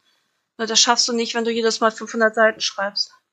Beim mhm. Self-Publishing geht es ja, glaube ich, auch darum, ne, dass man teilweise alle paar Monate was veröffentlicht. Das stimmt. Das machen also die richtigen, richtig erfolgreichen Autoren in dem Bereich ähm, die schaffen das tatsächlich, dass sie alle zwei bis drei Monate was unter ihren Namen rausbringen. Das ist richtig. Das heißt, die schreiben 10 bis 20 Seiten am Tag? Oder so, aber da hätte ich echt Schwierigkeiten. Also ich bin froh, wenn ich drei oder fünf Seiten hinkriege. Und dann will ich sie noch überarbeiten. Also da bin ich, fühle ich mich wirklich langsam. Musst du, glaube ich, nicht. Also ich liege auch irgendwo zwischen äh, drei und zehn bis 15 Seiten, aber zehn bis 15 Seiten nur, wenn es der absolute Flow ist und gerade Zeit ja, und alles. Ja, und ja. das muss jetzt raus, also diese Szene, die muss aus dem Kopf raus mhm. in den mhm. Computer rein. Also dann sind es auch mal so viele. Aber jeden Tag könnte ich das auch nicht. Nicht im Self-Publishing, sondern bei Surkamp aber trotzdem nur 245 Seiten. Wir blättern jetzt einmal mit Johannes durch die Stunde der Hyänen. Ja, in Berlin-Kreuzberg äh, brennen Autos nachts und ähm, ein äh, polnischer Obdachloser, äh, der in einem, der in seinem Wagen übernachtet hat, weil er keine Wohnung mehr hat, ähm, äh, wird eben auch sozusagen mit dem Auto angezündet und überlebt das knapp.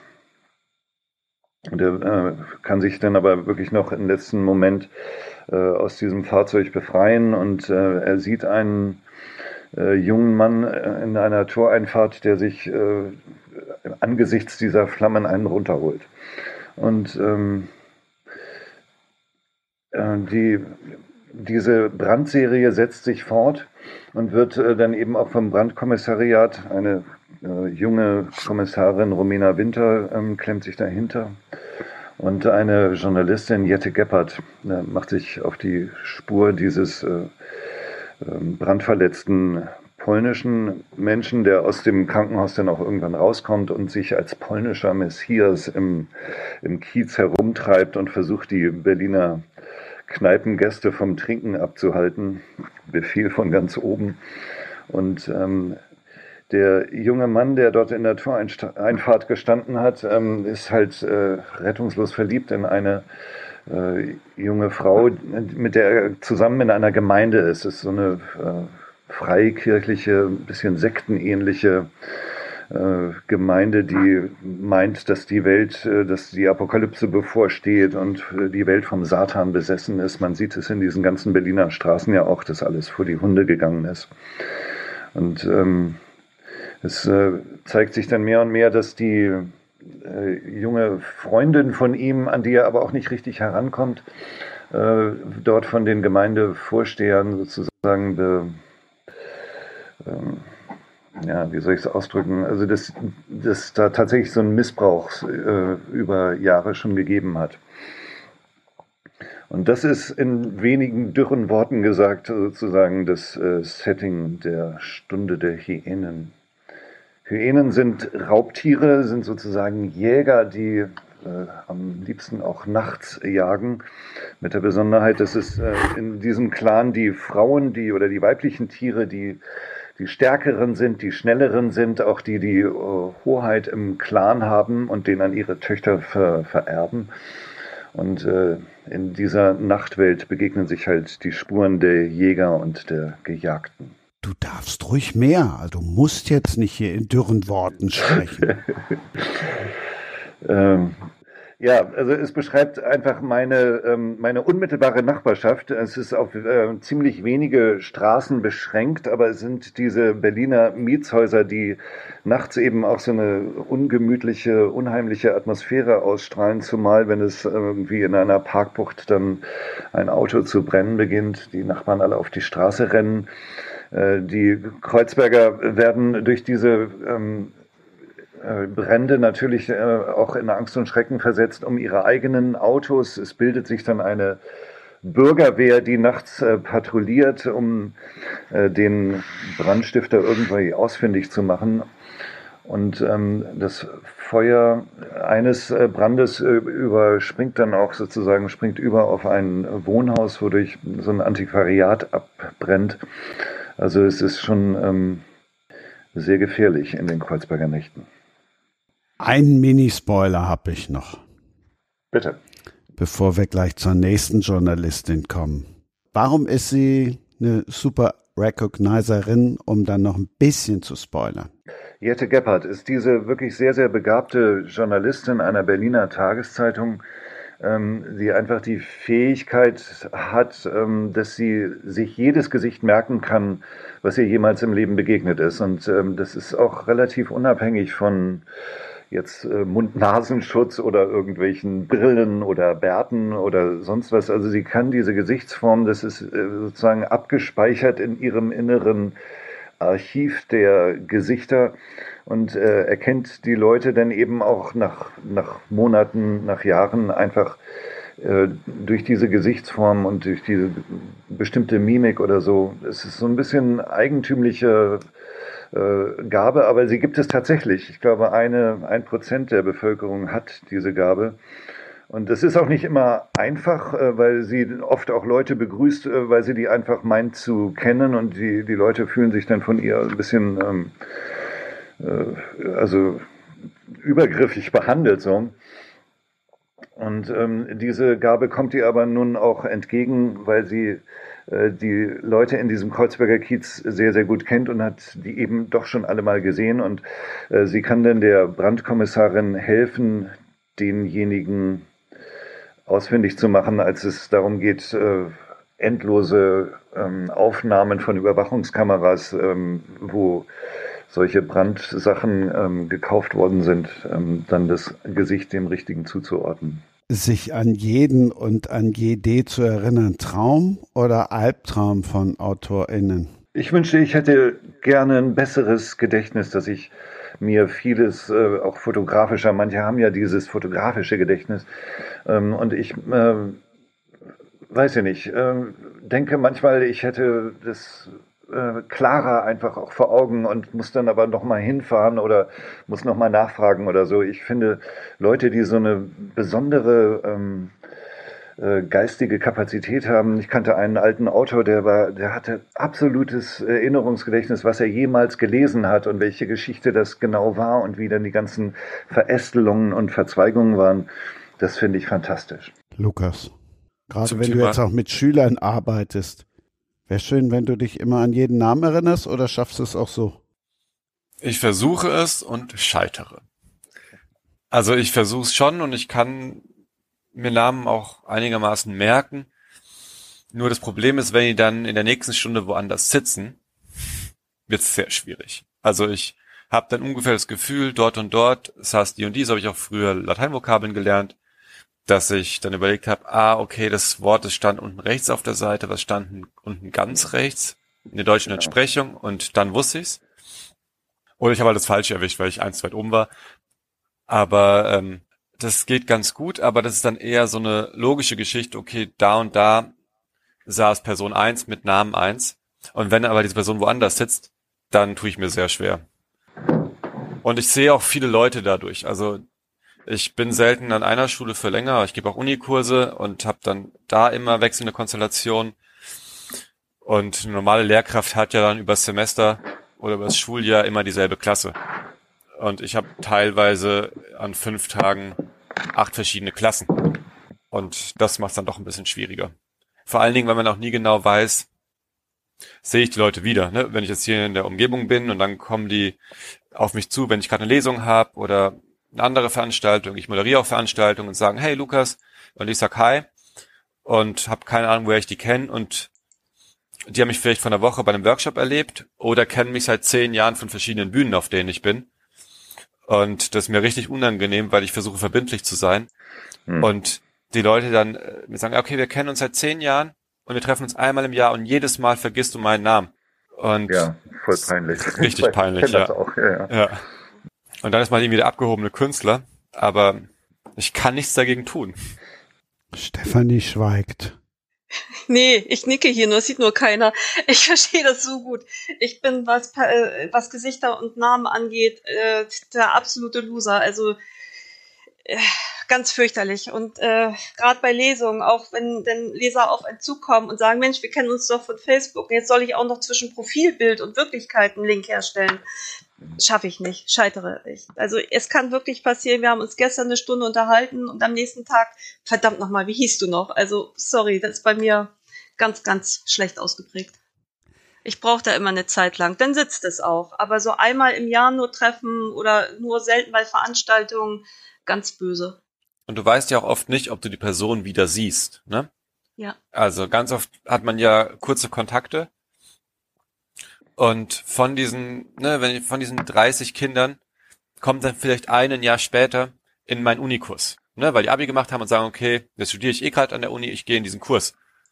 Und ich habe aber halt hunderte Klassen in der Zwischenzeit gehabt und die Person hat mich aber eine Woche lang erlebt und entschieden, ah, weil sie mich ja kennt, geht sie in meinen Kurs. Ne? Also äh, da komme ich sehr schnell an meine Grenzen. Im Reiz des Bösen, da gibt es jemanden, der hat ein richtig gutes Gedächtnis.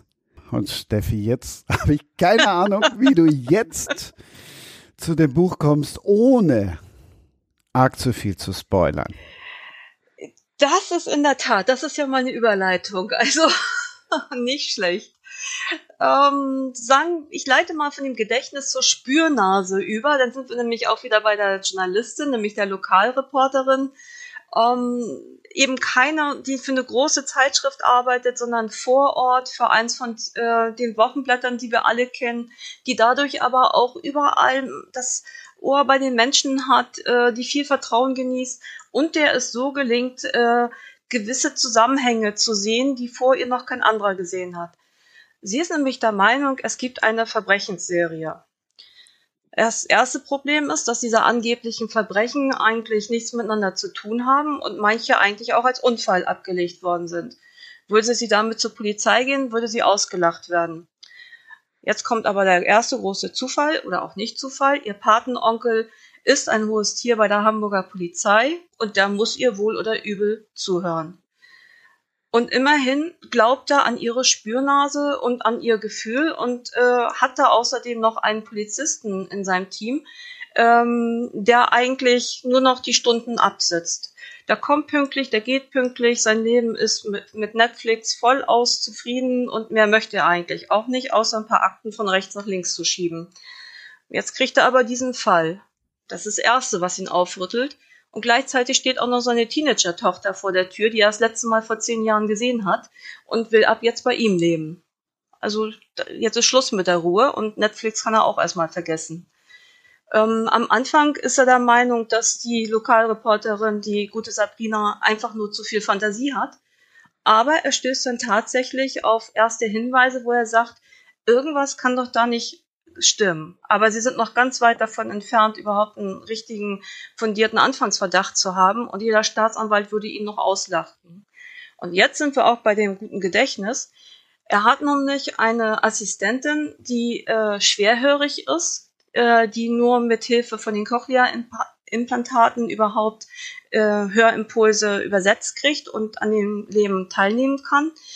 Die wiederum hat aber genau, also so ähnlich wie der Super Recognizer, ein unglaubliches Gedächtnis. Wenn sie was gelesen hat oder gesehen hat, dann erinnert sie sich noch lange, lange daran. Und zusammen bilden sie jetzt so nach und nach ein Team. Also wir sehen schon so drei Leute, alle mit ganz unterschiedlichen Geschichten und eher Einzelgänger.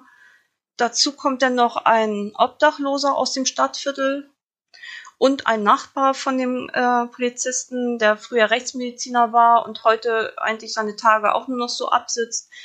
Und so nach und nach ergibt sich dann ein Bild, wo sie sagen, Mensch, da könnte doch was dran sein. Jetzt ist nur die Frage, ist da wirklich was dran und erwischen sie den Täter und zwar noch rechtzeitig, bevor er das nächste Opfer äh, ins Visier nimmt. Das werde ich jetzt natürlich nicht verraten. Aber das, was wirklich interessant ist, so diese unglaublich vielschichtigen Personen, äh, die alle ihre Probleme haben, die eigentlich für sich alleine durchs Leben gehen und wie sie nach und nach ein Team bilden. Und äh, deshalb fand ich auch diesen Seriennamen, also Team Lauer, also unglaublich passend, weil genau das passiert. Aus Einzelgängern wird am Ende ein Team. Tja, was kann ich sonst noch dazu sagen? Es spielt in Hamburg. In welchem Viertel spielt es in Hamburg? rund um die Alster. Ist das so eine bessere Wohngegend dann, wo die eher die Reicheren leben, oder? Also dort spielen sich tatsächlich die Ermittlungen ab, aber mhm. ansonsten äh, kriegt man auch Einblick in die Obdachlosenszene dort. Ah, okay. Also ähm, Alster ist in dem Sinne ja auch groß. Es gibt ja auch die ganzen Fläte, die da noch rum ja, genau, äh, ranken ja. Mhm. und so weiter. Ne? Also klar, sie sind viel in Winterhude und so, aber es ja. gibt auch ganz viel Lokalkolorit.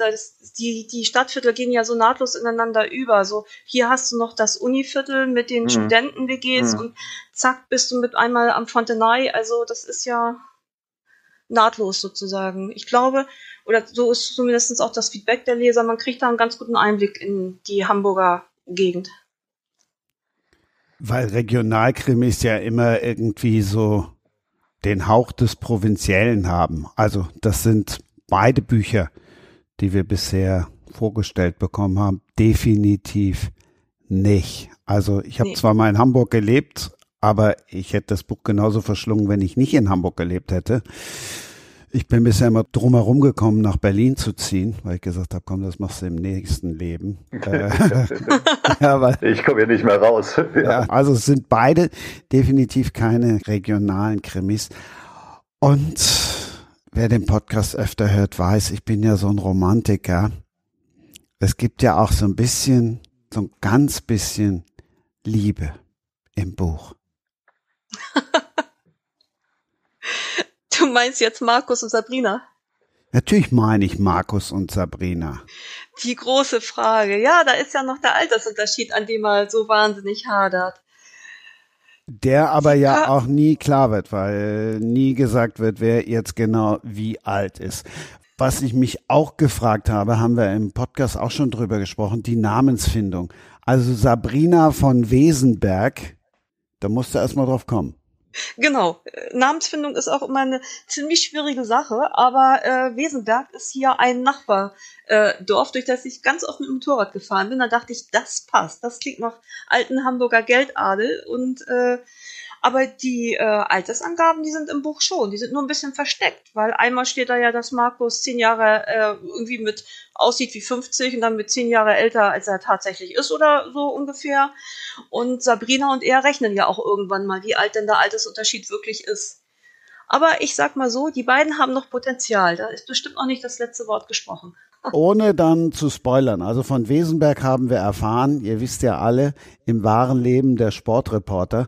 Deshalb habe ich natürlich bei einem Menschen, der Lauer heißt und den ganzen Tag unterwegs ist und von einem der Mitermittler Running Man genannt wird, natürlich direkt an Martin Lauer gedacht. Äh, sprich, den früheren 110 Meter Läufer und was hm. weiß ich was. Hatte ja. der eine Rolle bei der Namensfindung? Äh, bewusst nicht, aber ich denke unterbewusst. Weil das ist mir dann nämlich auch aufgefallen, dass ich sagte, äh, ja, das, da muss irgendwo das im Unterbewusstsein verhakt gewesen sein.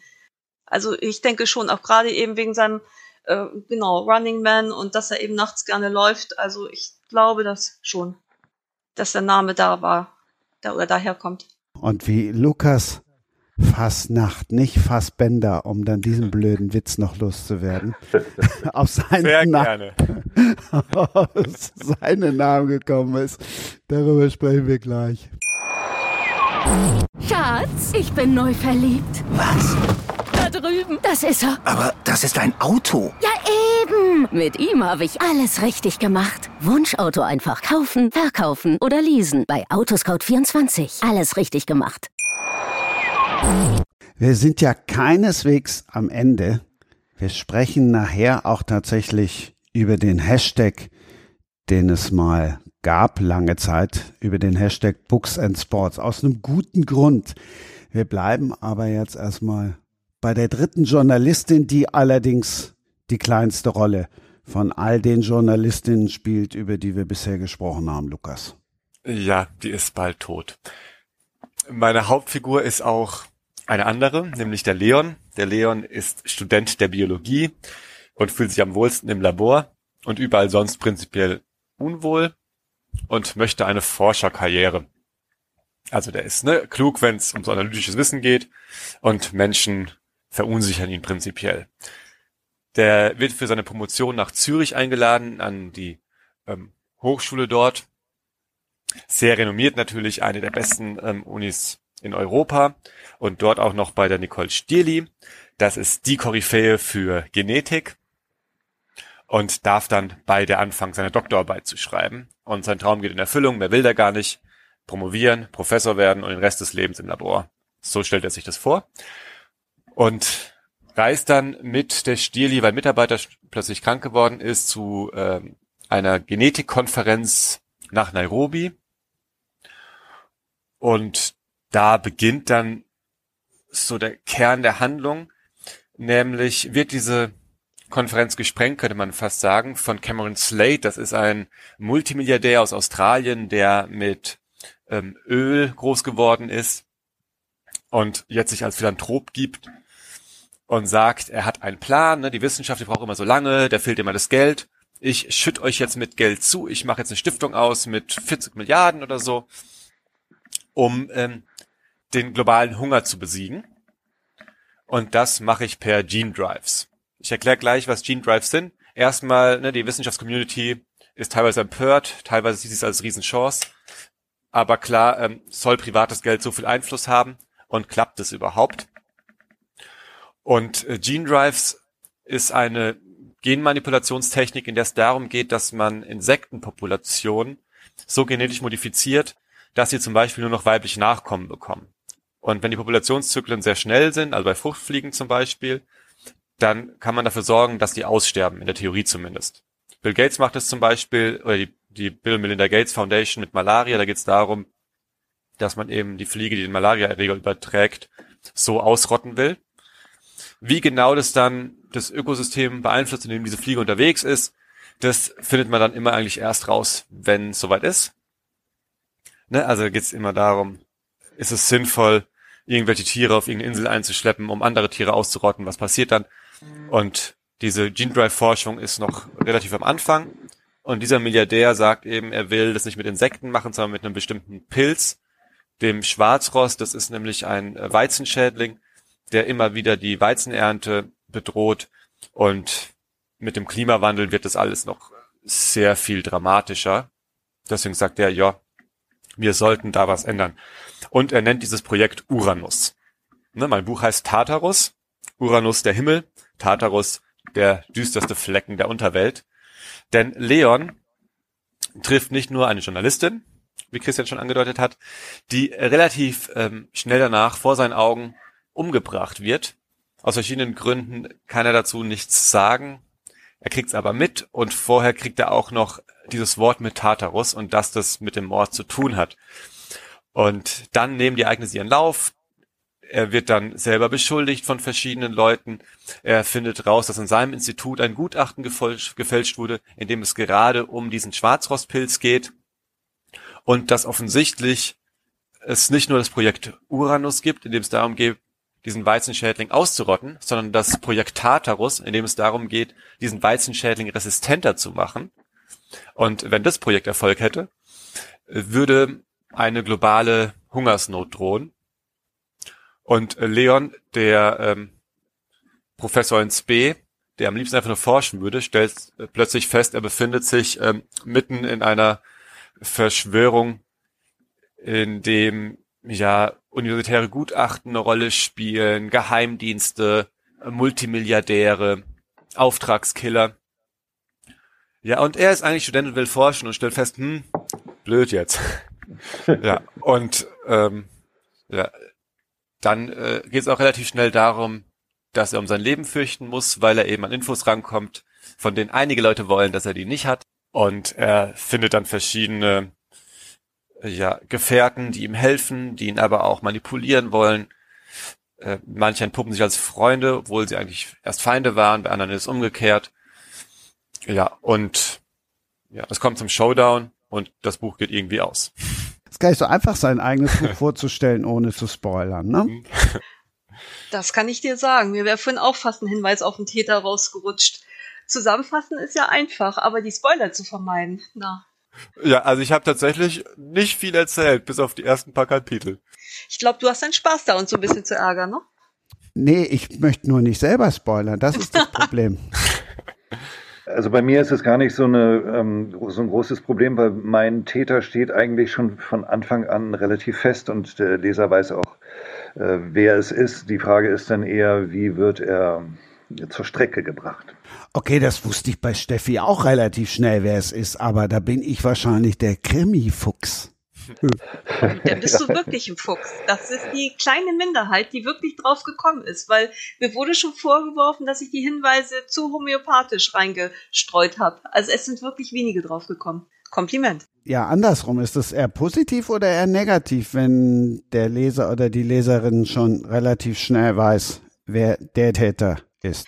Also da ihr in der kleinen Minderheit seid, bin ich froh, dass, dass es so gelaufen ist. Da habe ich dann anscheinend doch das einigermaßen richtig gemacht. Ich hätte es fürchterlich gefunden, wenn alle schon nach Seite XY losschreien und sagen, der ist es. Also das hatte ich ja zum Glück nicht.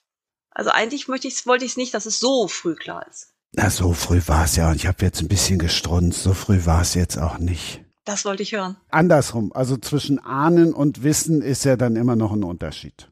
Genau. Weil ich hatte neues äh, das mal andersrum gemacht. Da habe ich äh, Nordseekrimi geschrieben, wo ganz schnell klar war, wer der Täter ist. Und die Frage war, schaffen die Polizisten das, ihnen das auch wirklich zu überführen und beweiskräftig in den Knast zu bringen oder nicht? Hat auch funktioniert. Da war ich selbst gespannt, ob das auch äh, funktioniert. Aber das war bei Johannes dann ja anscheinend auch so ähnlich, ne? Ja, ja, der steht von Anfang an, also der Leser sieht ihn ja sozusagen da in der Toreinfahrt äh, stehen und äh, ich äh, habe das auf mehrere Personenperspektiven aufgeteilt, aber dieser Postbote äh, mit den nächtlichen äh, Zündeleien, äh, der ist dann eben auch immer mal wieder zu sehen, wie er aus seinen, seiner Verliebtheit und seinen sonstigen Bedrängnissen heraus dann wieder auf die Straße getrieben wird und ähm, dann wieder ein Auto abfackelt. Ich finde, man muss es, also es gibt äh, viele Krimis, die das äh, natürlich als Thema haben, wer war es und es gibt einen äh, Kreis von Verdächtigen. Aber äh, ich finde das fast genauso spannend ähm, zu sehen, wie, wie es ist, wenn man den Täter kennt, aber er sozusagen sich nicht zur Tat äh, bekennt oder ähm, eben äh, von den anderen auch nicht entdeckt wird. Und weil er das nachts macht, ist er auch wirklich sehr, sehr schwer ausfindig zu machen. Also bei, bei Dostojewskis Schuld und Sühne weiß man das ja auch von Anfang an. Und äh, die Frage ist wirklich, wie, er, wie man dann damit umgeht. Ja. Und bei mir ist es mit dem Thriller eigentlich eher so, dass es nicht darum geht, wer hat das Verbrechen begangen, sondern eher, was ist das Verbrechen? Genau, ja. Mhm. Und was macht das mit den, mit den Leuten? Oder ähm, jetzt hier in meinem Kiez, äh, äh, wie geht so, ein, so, eine Nachbarschaft damit um, dass es halt wirklich diese ständige Bedrohung gibt, äh, dass, ähm, dass da die Autos brennen und möglicherweise auch noch äh, Wohnungen dabei abgezündet, angezündet werden? Bei Steffi ist klar, ist ein Auftakt zu einer Serie. Lukas, wie ist bei dir? Also ich habe eigentlich im Thriller immer eine abgeschlossene Handlung. Ich schreibe jetzt auch einen Krimi nächstes Jahr. Der ist Auftakt für eine Serie und da gibt es ein Ermittlerteam. Aber bei Thrillern habe ich eigentlich Lust, immer neue Figurenkonstellationen zu entwickeln und da werden ja auch Figuren reingesaugt in die Handlung und müssen dann gucken, wie sie überleben. Und das ist dann schwierig zu sagen, und jetzt werden sie wieder in diesen Strudel der Ereignisse gerissen und jetzt wieder. Und bei Krimi geht es einfacher, ne, weil das da eher so eine externe Struktur gibt, warum ich jetzt ermittle. Die Frage war auch deshalb bewusst gestellt, weil ich des Öfteren auch schon hier im Podcast gehört habe, dass die Verlage da sehr viel Wert drauf legen, dass es jetzt eine ganze Reihe gibt. Ich hätte irgendwann für mich mal beschlossen, nicht eine nächste neue Reihe anzufangen, aber du kommst ja gar nicht mehr drumherum. Also jetzt bei meinen Thrillern ist es so, dass mein Verlag das nicht schlimm findet.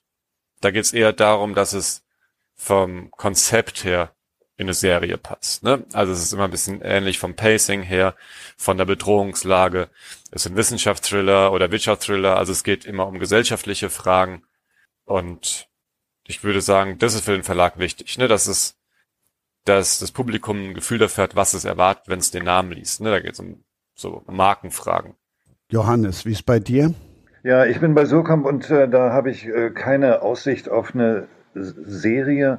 Und ich bin froh darüber, weil ich bei vielen Serien äh, das Gefühl habe oder vielleicht eher äh, die Befürchtung, wenn ich eine Serie schreiben würde, dass mir das äh, Feuer nach drei, vier Folgen dann so ausgehen würde und das ist dann sozusagen leer weiterklappert, weil also so wie bei den Donnerleons oder so, man kennt das alles und es ist irgendwie mit neuen äh, Personen besetzt, aber im Grunde ist es immer wieder das Gleiche und dafür habe ich äh, einfach so Befürchtungen, dass ich ähm, dann nicht mehr so eine frische ähm, literarische äh, Neugierde hätte.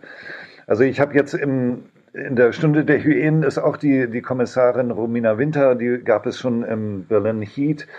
Ähm, weil sie mir einfach unheimlich sympathisch ist, aber sie ist dann von einem Kommissariat zum anderen gewechselt und äh, sie ist auch nun wirklich nicht die, die Einzige, die da ermittelt. Ähm, ja, so eine richtige Serie, dann, wo man dann auch dieses Privatleben der Kommissarin oder des Ermittlers oder so äh, auskleidet, wäre mir, glaube ich, nach einer Weile zu langweilig. Ich glaube also, aber auch, dass das nicht hast. mehr der Trend ist, sondern dass man eher sagt, äh, wir machen ein Universum, in dem die Fälle spielen. Also Universum ist natürlich jetzt sehr hochgegriffen, aber ich glaube, dieses klassische, wie was du eben sagtest mit äh, Donna Leon oder ich sag mal früher Agatha Christie Miss Marple, ich ja, glaube, genau. das macht heute, glaube ich, keiner mehr, weil da hast du ja völlig recht, das ist immer Schema F und immer das mhm. Gleiche. Also das könnte ich auch nicht schreiben und auch nicht lesen. Also, aber ich finde es eigentlich unglaublich schön, wenn man die Personen wieder trifft oder wenn wenn die sich weiterentwickeln. Sie müssen nicht immer dann die gleichen Hauptfiguren haben oder die gleichen Hauptrollen haben, aber das, das mag ich als Leser auch unheimlich gerne. Und ich tue mich beim Schreiben auch mal ein bisschen schwer, mich von denen komplett zu trennen. Darum bin ich dann immer froh, wenn sie noch mal irgendwo am Rand ja, auftauchen. Ja, das geht mir mit das, dieser Romina Winter auch, dass ich froh bin, dass genau. sie noch wieder da ist. Ähm, da, darum eben, also klar, ist irgendwo eine Serie, aber deshalb habe ich so diesen Begriff von Universum genommen, um das mal ein bisschen anschaulicher zu machen. Aber ich hatte Lukas jetzt, glaube ich, eben übertönt. Noch was? Ich wollte nur sagen, als Johannes meinte, nach drei bis vier Büchern gehen ihm die Ideen aus. Ich dachte, das ist doch eine Serie. Also so zehn Bücher würde ich auch nicht schreiben. Also in meinem Kopf wären drei auf jeden Fall auch genug. Ja, ich dachte tatsächlich an so lebenslange Serien, wo die Autoren dann auch gar nicht mehr rauskommen, weil sie damit so absolut identifiziert sind, wie äh, Simenon mit Migré oder äh, Agatha Christie mit äh, Miss Marple, Poirot, ja. Ähm, aber das ist wirklich auch eine andere Art von äh, Roman, sowas schreibe ich nicht. Also mir geht es tatsächlich am meisten um die Stadt mit ihren äh, seltsamen Winkeln und eigenartigen Charakteren und so. Und da finde ich immer wieder neuen Stoff und bin wirklich gar nicht so auf so eine Serie dann ähm, neugierig. Ich bin tatsächlich drauf gekommen, weil in der nächsten Ausgabe ist Sibylle Ruge, Davenport, erscheint auch bei Surkamp und die wird erzählen, dass der Verlag gern eine Serie hätte daraus. Ja, ich glaube, sie hat auch eine total spezielle Ermittlerin, also mit einer ganz eigenen äh, äh, Frechheit. so, äh, vielleicht, ja, hat sich der Surkamp eines Besseren besonnen. Sibylle Ruge, das ist jetzt der Ausblick auf die kommende Woche. Da geht die Fußball-Bundesliga wieder los. Wollte unbedingt in dieser Runde dabei sein, obwohl sie sagt, sie hat gar keine Ahnung vom Fußball. Sehr erfrischend. Wie ist es denn bei euch um den Fußball gestellt? Lukas, ich weiß, nach der Podcast-Produktion eilst du noch zum Fußball. Mhm. Ja, ich bin großer Fußballfan gewesen. Ähm, meine ganze Jugend hindurch. Ich habe auch im Verein gespielt. Ich musste mich immer entscheiden zwischen Bayern München und Eintracht Frankfurt. Ich war für beide Ihr merkt schon, ich war ähm, sehr jung und unbedarft und wusste nichts vom Geld. Und ähm, eigentlich seit ja seit 2018, also seit der WM in Russland, tue ich mir sehr schwer mit der FIFA und mit der UEFA eigentlich auch schon länger. Und ja, kann einfach das gesellschaftlich Mafiöse nicht mehr lösen vom Sport und also mir tut es richtig weh, wenn dann Leute mit Fairplay-Binden auflaufen und äh, wenn ähm, ja so offensichtlich zutage tritt, dass ähm, ne, dass hier einfach der Kapitalismus in seiner düstersten Form Leute verheizt auf allen Ebenen und und dann aber noch irgendwie öffentliche Gelder will, weil es darum geht, den Breitensport zu fördern. Äh, ja, deswegen bin ich dem Fußball sehr, sehr kritisch gegenüber beziehungsweise dem organisierten Fußball. Und ich finde den Sport immer noch großartig, weil er alle vier Aspekte der, äh, der Körperlichkeit ne, so sehr auf höchstem Niveau braucht, also Stärke, Geschwindigkeit, Flexibilität und Ausdauer. Und das hast du einfach in wenig Sportarten, ne, dass du wirklich auf alles so trainiert sein musst, um da erfolgreich zu sein. Ne, also du brauchst Muskeln, aber nicht zu viele. Du musst ähm, schnell sein, aber auch stabil. Ja, das finde ich faszinierend. Ich könnte noch ewig weiterreden, aber ich bleib mal dabei. Ja, ich muss ehrlich sagen, ich liebe Fußball auch und äh, das äh, lässt auch nicht wirklich nach. Ich fand äh, die letzte WM ähm, auch wirklich äh, überraschend gut und ihr erinnert euch sicher noch an das Finale da im Dezember. Äh, ich fand das ein großartiges Spiel und äh, also ich habe trotz all dieser Begleitumstände und so auch in der Bundesliga finde ich es zunehmend ähm, äh, schwierig, da wirklich noch so Emotionen zu haben, aber dann gibt es doch wieder. Also ich bin äh, Werder Bremen-Fan und äh, habe im Moment äh, total meinen Spaß. ja, auch nö, aber hallo. Ähm, aber für mich, ich bin jetzt in das Alter gekommen, wo ich eher eine ruhige Billardkugel schiebe. Das ist das, was ich tatsächlich mache. Ja, bei Fußball kann ich mich auch nicht zurückhalten, wie du eben schon gemerkt hast. An das Finale erinnere ich mich tatsächlich auch noch sehr gut. Ich fand allerdings, das hat erst nach der 80. Minute richtig Spaß gemacht, aber gut. Ähm, zur FIFA hat Lukas schon alles gesagt, was es zu sagen gibt. Zur Bundesliga kann ich nur sagen, das, was da mit Geld abgeht und Richtung Bayern, das äh, macht wenig Spaß. Zum Glück muss ich da nicht mehr so viel hingucken, weil mein Herz schlägt leider für den HSV oder Gott sei Dank. Oh. Und da ist man mittlerweile Experte für die zweite Liga und weiß, wo Orte liegen, von denen man vorher gar nicht den Namen kannte. Ähm, man darf sich da allerdings auch nur auf das Fußballspielerische konzentrieren und das ganze Management-Thema ausblenden. Und ansonsten habe ich sogar früher mal selbst eine E- und eine F-Jugend trainiert. Also so irgendwie mhm. verfolgt es mich selbst auch. Aber Fußball spielen tue ich auch nicht mehr. Das ist dann auch vorbei. Aber zugucken durchaus noch. Der Hashtag Books and Sports wird wiederbelebt. In der kommenden Ausgabe geht's tatsächlich aus Liebe zum Spiel. Uli Hoeneß, das Geld und der deutsche Fußball. Max Ost stellt euch und uns das Buch vor. Und Johannes, wie bin ich denn darauf gekommen, das alles nach hier und hinten jetzt so zu legen, dass wir über Uli Hoeneß sprechen, beispielsweise. Was Uli Hoeneß mit Johannes Groschupf zu tun hat, weiß ich tatsächlich selber nicht. Dann frage ich mal in die Runde, ob einer eine Ahnung hat. Ich habe keinen Buzzer, aber wer es zuerst weiß, schreit einfach. Weil Uli Hoeneß irgendwas tun wird gleich? Nein, falsch. Mit Bundesliga-Start? ja. Also mir fehlt jetzt ausnahmsweise die Fantasie. Ich hasse. Ja. Ihr seid nicht vorbereitet. Entschuldigung, Nein. das schneide ich schneide raus mit der nicht, nicht das schneide ich raus mit der Nicht-Vorbereitung. Also ich löse. Uli Hoeneß hat als einziger einen Flugzeugabsturz überlebt. Ja. ja. Ach, da war was mit Hubschrauber, richtig? Ja, genau.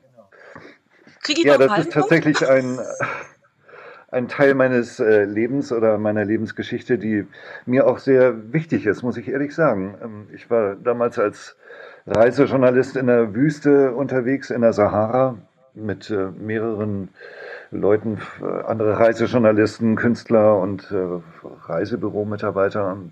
Am letzten Tag der Reise sind wir dann ähm, mit Hubschraubern auf so ein ähm, Gebirgsplateau geflogen worden, und wieder abgeholt worden und ich hab, bin in den falschen Hubschrauber eingestiegen. Der stürzte dann kurz danach ab. Und ich bin, ich habe es überlebt, die anderen haben es nicht überlebt. Das hat mich auch äh, ein Jahr im Krankenhaus gekostet. Und das hat mein Leben total verändert, das muss ich wirklich sagen. Ich weiß nicht, ob das bei Uli Hoeneß auch so gewesen ist ich kann mich gar nicht, also ich habe mich da eher Niki Lauda oder so ähm, näher gefühlt, der auch davon ziemlich äh, gezeichnet ist, bei mir noch ein bisschen glimpflicher abgegangen. Aber es hat so meine, meine ähm, Dankbarkeit am Leben zu sein oder jeden Tag neu zu erleben, wirklich total verändert, muss ich echt sagen. Und ich habe damals im Krankenhaus auch äh, beschlossen, dass ich Bücher schreiben will. Ich, vorher war ich ähm, halt Journalist und äh, immer so ein bisschen unzufrieden damit und hatte es mich aber auch nicht richtig getraut, ähm, denn doch mal in die Literatur zu gehen. Und äh, das war dann meine Entscheidung im Krankenhaus, als die Ärzte sagten, hast du dein Leben nochmal geschenkt bekommen, ähm, dann habe ich gesagt, so, das probiere ich jetzt aus. Das andere war, dass ich ähm, tanzen gehe, das hatte ich mich früher auch nicht getraut. Immer so ähm, in der Disco äh, am Rande gestanden mit der Bierflasche. Ihr kennt alle diese jungen Männer, die sich dann nicht auf die Fläche trauen. Und das habe ich dann in Berlin auch ähm, tatsächlich echt ausgelebt. Es geht auch in Berlin sehr gut, ne? In Berlin ist die da Stadt des Tanzens. Sich, ja. Da interessiert sich niemand dafür, wie jemand anderes tanzt. ja, genau. Das ist meine Verbindung mit Uli Hoeneß, ja, oh mein Gott. Aber ich zahle meine Steuern. Er zahlt auch ein paar. Außer, dass du sagst, äh, ein Jahr im Krankenhaus, das klingt jetzt so, klingt so leicht. Nein, es war nicht leicht und es war, ähm, es war schlimm. Also ich, äh, ähm, es war nicht nur der Absturz, sondern das eigentlich äh, Furchtbare an der ganzen Sache war, dass dieser Hubschrauber, als er dann auf diesen Felsboden aufsprang, wir wurden da alle in, in die Ecke geworfen und äh, im selben Moment war dann eine unglaubliche Feuerwolke in diesem Hubschrauber-Innenraum, in dem wir saßen. Und äh, die anderen gerieten dann total in Panik, versuchten irgendwie rauszukommen und ich war überzeugt, ich werde es nicht überleben. Äh, weil diese Tür, durch die wir gekommen waren, das war verriegelt und äh, das war absolut, der Hubschrauber lag auch darauf und äh, diese Bullaugenfenster waren, äh, also man konnte dort nicht raus. Und ich hatte gedacht, es ist wirklich, äh, hier gibt's kein Entkommen und hoffentlich geht es einfach nur schnell. Ähm, und dann hatte ich ähm, das Bild meiner Kinder so vor Augen, äh, die waren damals noch total klein, so zwei und vier Jahre alt. Und ähm, ich hatte, ich hatte schon so ein Gefühl, sozusagen aus meinem Körper herauszukommen und konnte mich oder uns da in diesem Hubschrauberwrack schon liegen sehen. Und es war irgendwie eine Erleichterung, dann auch rauszukommen. Aber ich war in dem gleichen Moment wieder in diesem Körper drin, als ich nämlich wusste, ich würde meine Kinder nicht wiedersehen. So. Und das war dann für mich die Motivation. Dann ähm, habe ich gesehen, dass man dadurch die ähm, Kanzel, wo die Piloten gesessen hatten, dass da die Scheibe zersprungen war und dass äh, man da durch konnte. Und äh, ich war dann wirklich, äh, also in, in wenigen Sekunden dann auch draußen und äh, rannte dann weg und ähm, nach wenigen Metern äh, gab es dann auch eine riesige Explosion und als ich mich umdrehte, sah ich dann diese, ähm, diesen Hubschrauberwrack so in schwarzem Qualm auseinanderbrechen. Hatte noch gehofft, dass die anderen dann irgendwie rauskommen, ähm, aber es hatte sich dann später, habe ich gehört, die haben das halt nicht überlebt. Und ich selbst hatte schwere Verbrennungen. Das hatte ich am Anfang überhaupt nicht äh, mitgekriegt. Ähm, ich war überglücklich, einfach nur am Leben zu sein und den Himmel über mir zu sehen und die Erde unter mir. So, das war wirklich wie, wie neu geboren zu sein. Aber ich hatte schwere Brandverletzungen am fast am ganzen Körper, so 70 Prozent, und wurde dann äh, in Lazarett geflogen und dann in, in der gleichen Nacht auch noch nach Deutschland ausgeflogen. Und äh, diese Zeit der Genesung, also das war wirklich sehr lang und schmerzhaft. Aber es hat mich wirklich zum glücklichen Menschen gemacht, muss ich ehrlich so sagen, und hat den beiden Kindern auch ihren Vater gegeben. Wie ist denn der abgestürzt? Es waren einfach zu viele Leute darin. Wir sind von zwei Hubschraubern äh, dorthin gebracht worden und auch wieder abgeholt worden. Und in den ersten, weil der sozusagen nur ein paar Meter vor uns gelandet ist, äh, gingen dann 13 Leute rein und in dem anderen saßen fünf Leute. Und äh, die winkten mir noch zu, als ich da mit den Wasserflaschen dann in diesen ersten eingestiegen. Komm doch rüber, hier ist so viel Platz und so. Und mir war der Weg in dem Moment einfach zu weit, da noch über das Geröllfeld zu laufen. Und ich dachte, ist ja auch nur für, für eine Viertelstunde. Das war die falsche Entscheidung. Betretenes Schweigen. Ja, also auch von den Piloten wahrscheinlich schon eine schwierige Entscheidung, ne? zu sagen, oh, wir haben eigentlich genug Platz, aber ja. Fliegen jetzt trotzdem. Ja, das waren so militärische, so algerische Militärpiloten, die ähm, das, also die hatten dann auch ihren Sohn mit, der saß, äh, oder zwei Söhne sogar, und das war alles so ein bisschen so eine, ähm, so eine Extratour, irgendwie so eine Exkursionscharakter, und die haben das wirklich nicht so ganz ernst genommen. Ich wäre jetzt auch nicht drauf gekommen, es anzusprechen, wenn es nicht überall gestanden hätte. Ja, also ich ähm, sehe das wirklich als Teil meiner Lebensgeschichte. Es ist halt eine Geschichte, das ist auch ein sehr starker Einschnitt, aber ähm, das ist etwas, worauf ich, äh, also was ich gar nicht so missen möchte. Das hat mich in meiner Sicht des Lebens wirklich sehr stark verändert. Kanntest du die anderen Mitpassagiere und Mitpassagierinnen länger? Ja, wir waren eben fünf Tage miteinander äh, durch die Wüste gefahren und äh, hatten uns also ich hatte mich mit zweien von denen wirklich gut angefreundet, weil die so ganz ähnliche Interessen hatten. Und wir hatten dann so lange Nachtwanderungen gemacht da in der Wüste in diesem unglaublich unfassbaren Sternenhimmel, der da also einem so nahe vorkommt, weil die, die Luft ist einfach staubfrei und man hat das Gefühl, die Sterne sind wirklich äh, wie, wie zum Greifen nahe. Weil, und man kann endlos sich in dieses Universum so hineinschauen. Äh, und äh, so gab es wirklich viele Momente und Touren, wo wir uns sehr, äh, sehr nahe gekommen sind. Und äh, es war mir dann auch wirklich ein Schmerz, das später zu erfahren, dass die das alle nicht erlebt, überlebt haben. Das ist jetzt 29 Jahre her. Wie oft verfolgt es dich noch, auch in Albträumen?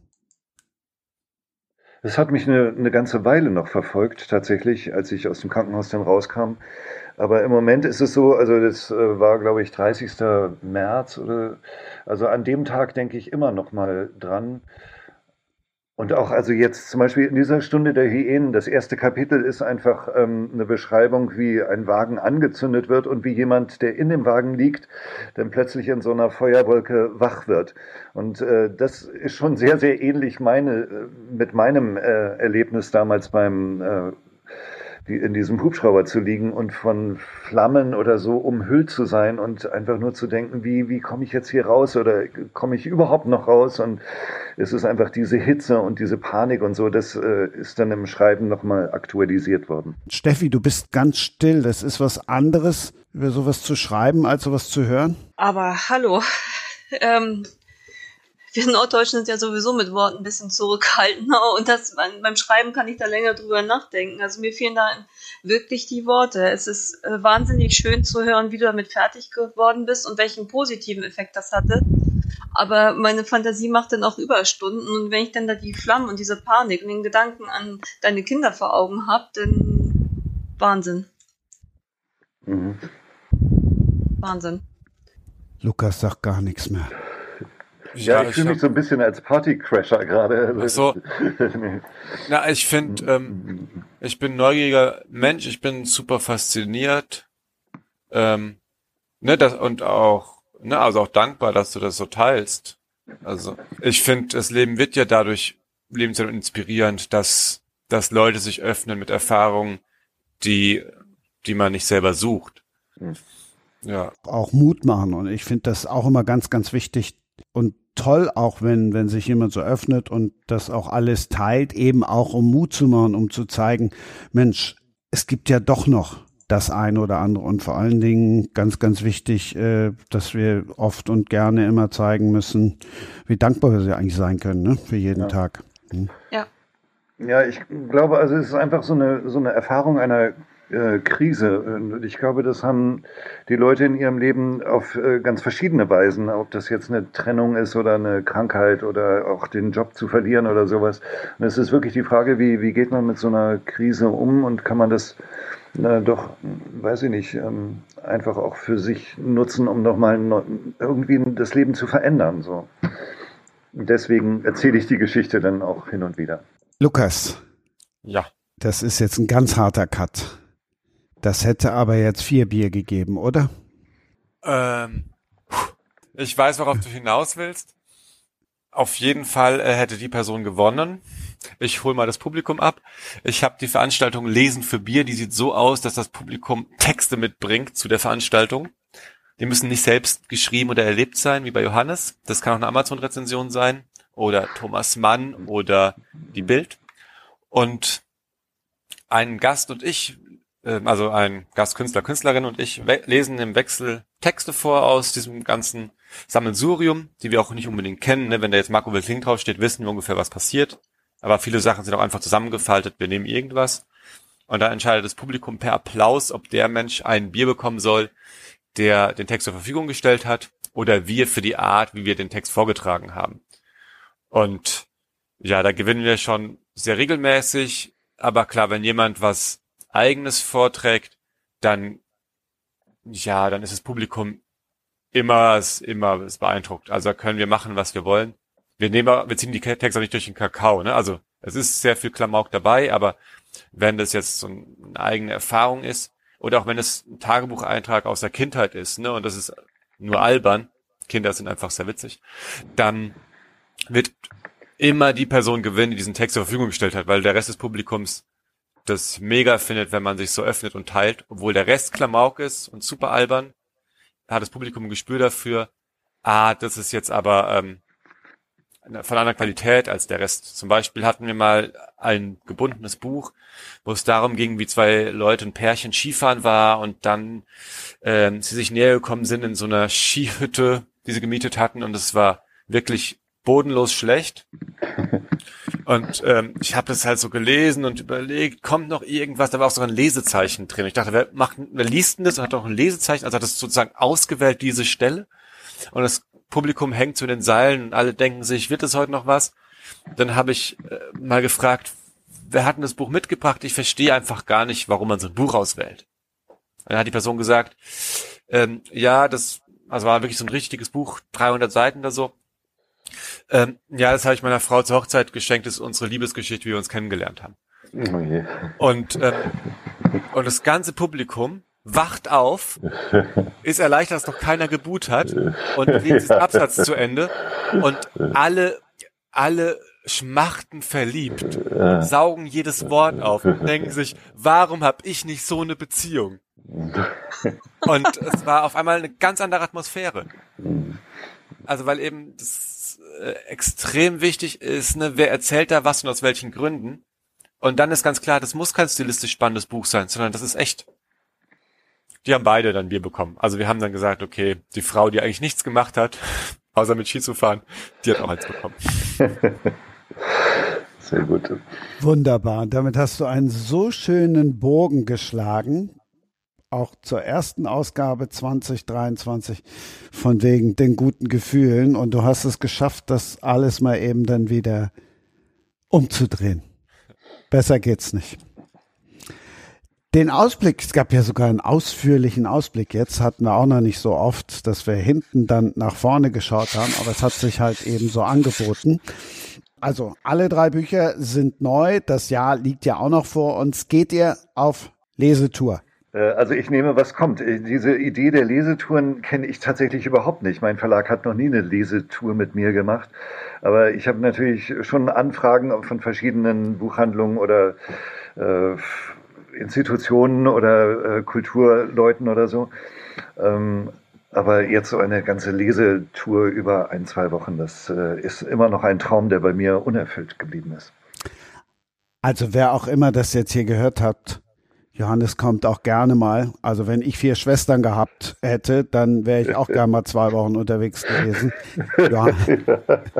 Also gegen eine Lesetour hätte ich auch nichts, aber ich kann auch äh, im Moment nur am 10. Februar, ist also gar nicht mehr so lange hin, eine Lesung in einer Speichelstadt anbieten und äh, im Moment ist Lesung halt noch ein schwieriges Geschäft, aber ich freue mich auch über jede Anfrage. Ja, also ich habe ein paar, da ist es die spannendste, glaube ich, am 15. Februar im Literaturhaus von Nürnberg. Das ist mhm. höchstwahrscheinlich auch meine Premierenlesung, wo ich Tartarus vorstelle, der breiten Öffentlichkeit, der Weltöffentlichkeit. Und ansonsten einfach auf die Website gehen, lukasfasnacht.de. Da stehen alle Termine drauf. Ich mache auch Lesungen mit Musik. Das heißt, ein Freund von mir ist ein Musiker und der begleitet mich und zwar nicht nur musikalisch, also er ist ein begnadeter Pianist, aber der liebt auch so Spielereien, der hat einen Synthesizer, der hat einen Chaoszillator. Wenn ich weiß, was das ist, möge es ähm, per Suchmaschine eruieren. Das ist ein Gerät, das einfach Geräusche macht, aber wenn man das kann, sehr irritierende Geräusche. Und damit unterlegt er dann äh, meine Lesungen. Und das ist ein ganz anderes Erlebnis, als jemand liest vorne aus einem Buch. Es wird. Also man wartet dann immer quasi drauf, dass das neue verstörende Geräusch kommt. Und ich hätte nie gedacht, dass es so funktioniert, dass es nicht einfach nur ablenkt, aber dieser Freund von mir kann es tatsächlich, dass es dem Text noch mehr Raum gibt, anstatt ihn zu überlagern. Heißt, er kriegt nachher das Bier, nicht du.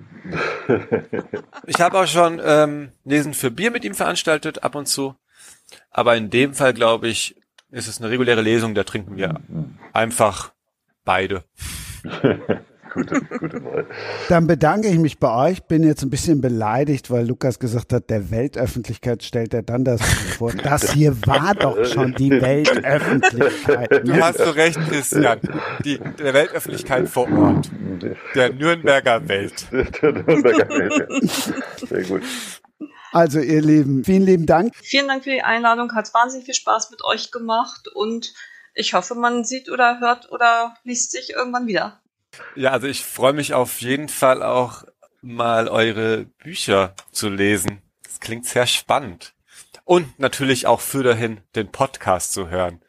Das ist das Inspirierendste als Autor. Man kommt rum in der Welt und erfährt die ganze Zeit spannende Dinge. Die braucht man gar nicht immer für sein eigenes Schaffen, sondern die sind einfach schön. Ja, ich danke euch, ähm, Steffi, Lukas, Christian. Es war sehr, sehr schön mit euch. Wir hören uns wieder. Und ich kann euch nur alle drei Bücher empfehlen, weil ich habe sie schon gelesen. Danke und tschüss. Macht's gut. Ciao. Und Schatz, ich bin neu verliebt. Was? Drüben. Das ist er. Aber das ist ein Auto. Ja, eben. Mit ihm habe ich alles richtig gemacht. Wunschauto einfach kaufen, verkaufen oder leasen. Bei Autoscout24. Alles richtig gemacht. Wie baut man eine harmonische Beziehung zu seinem Hund auf? Puh, gar nicht so leicht. Und deshalb frage ich nach, wie es anderen Hundeeltern gelingt, beziehungsweise wie die daran arbeiten.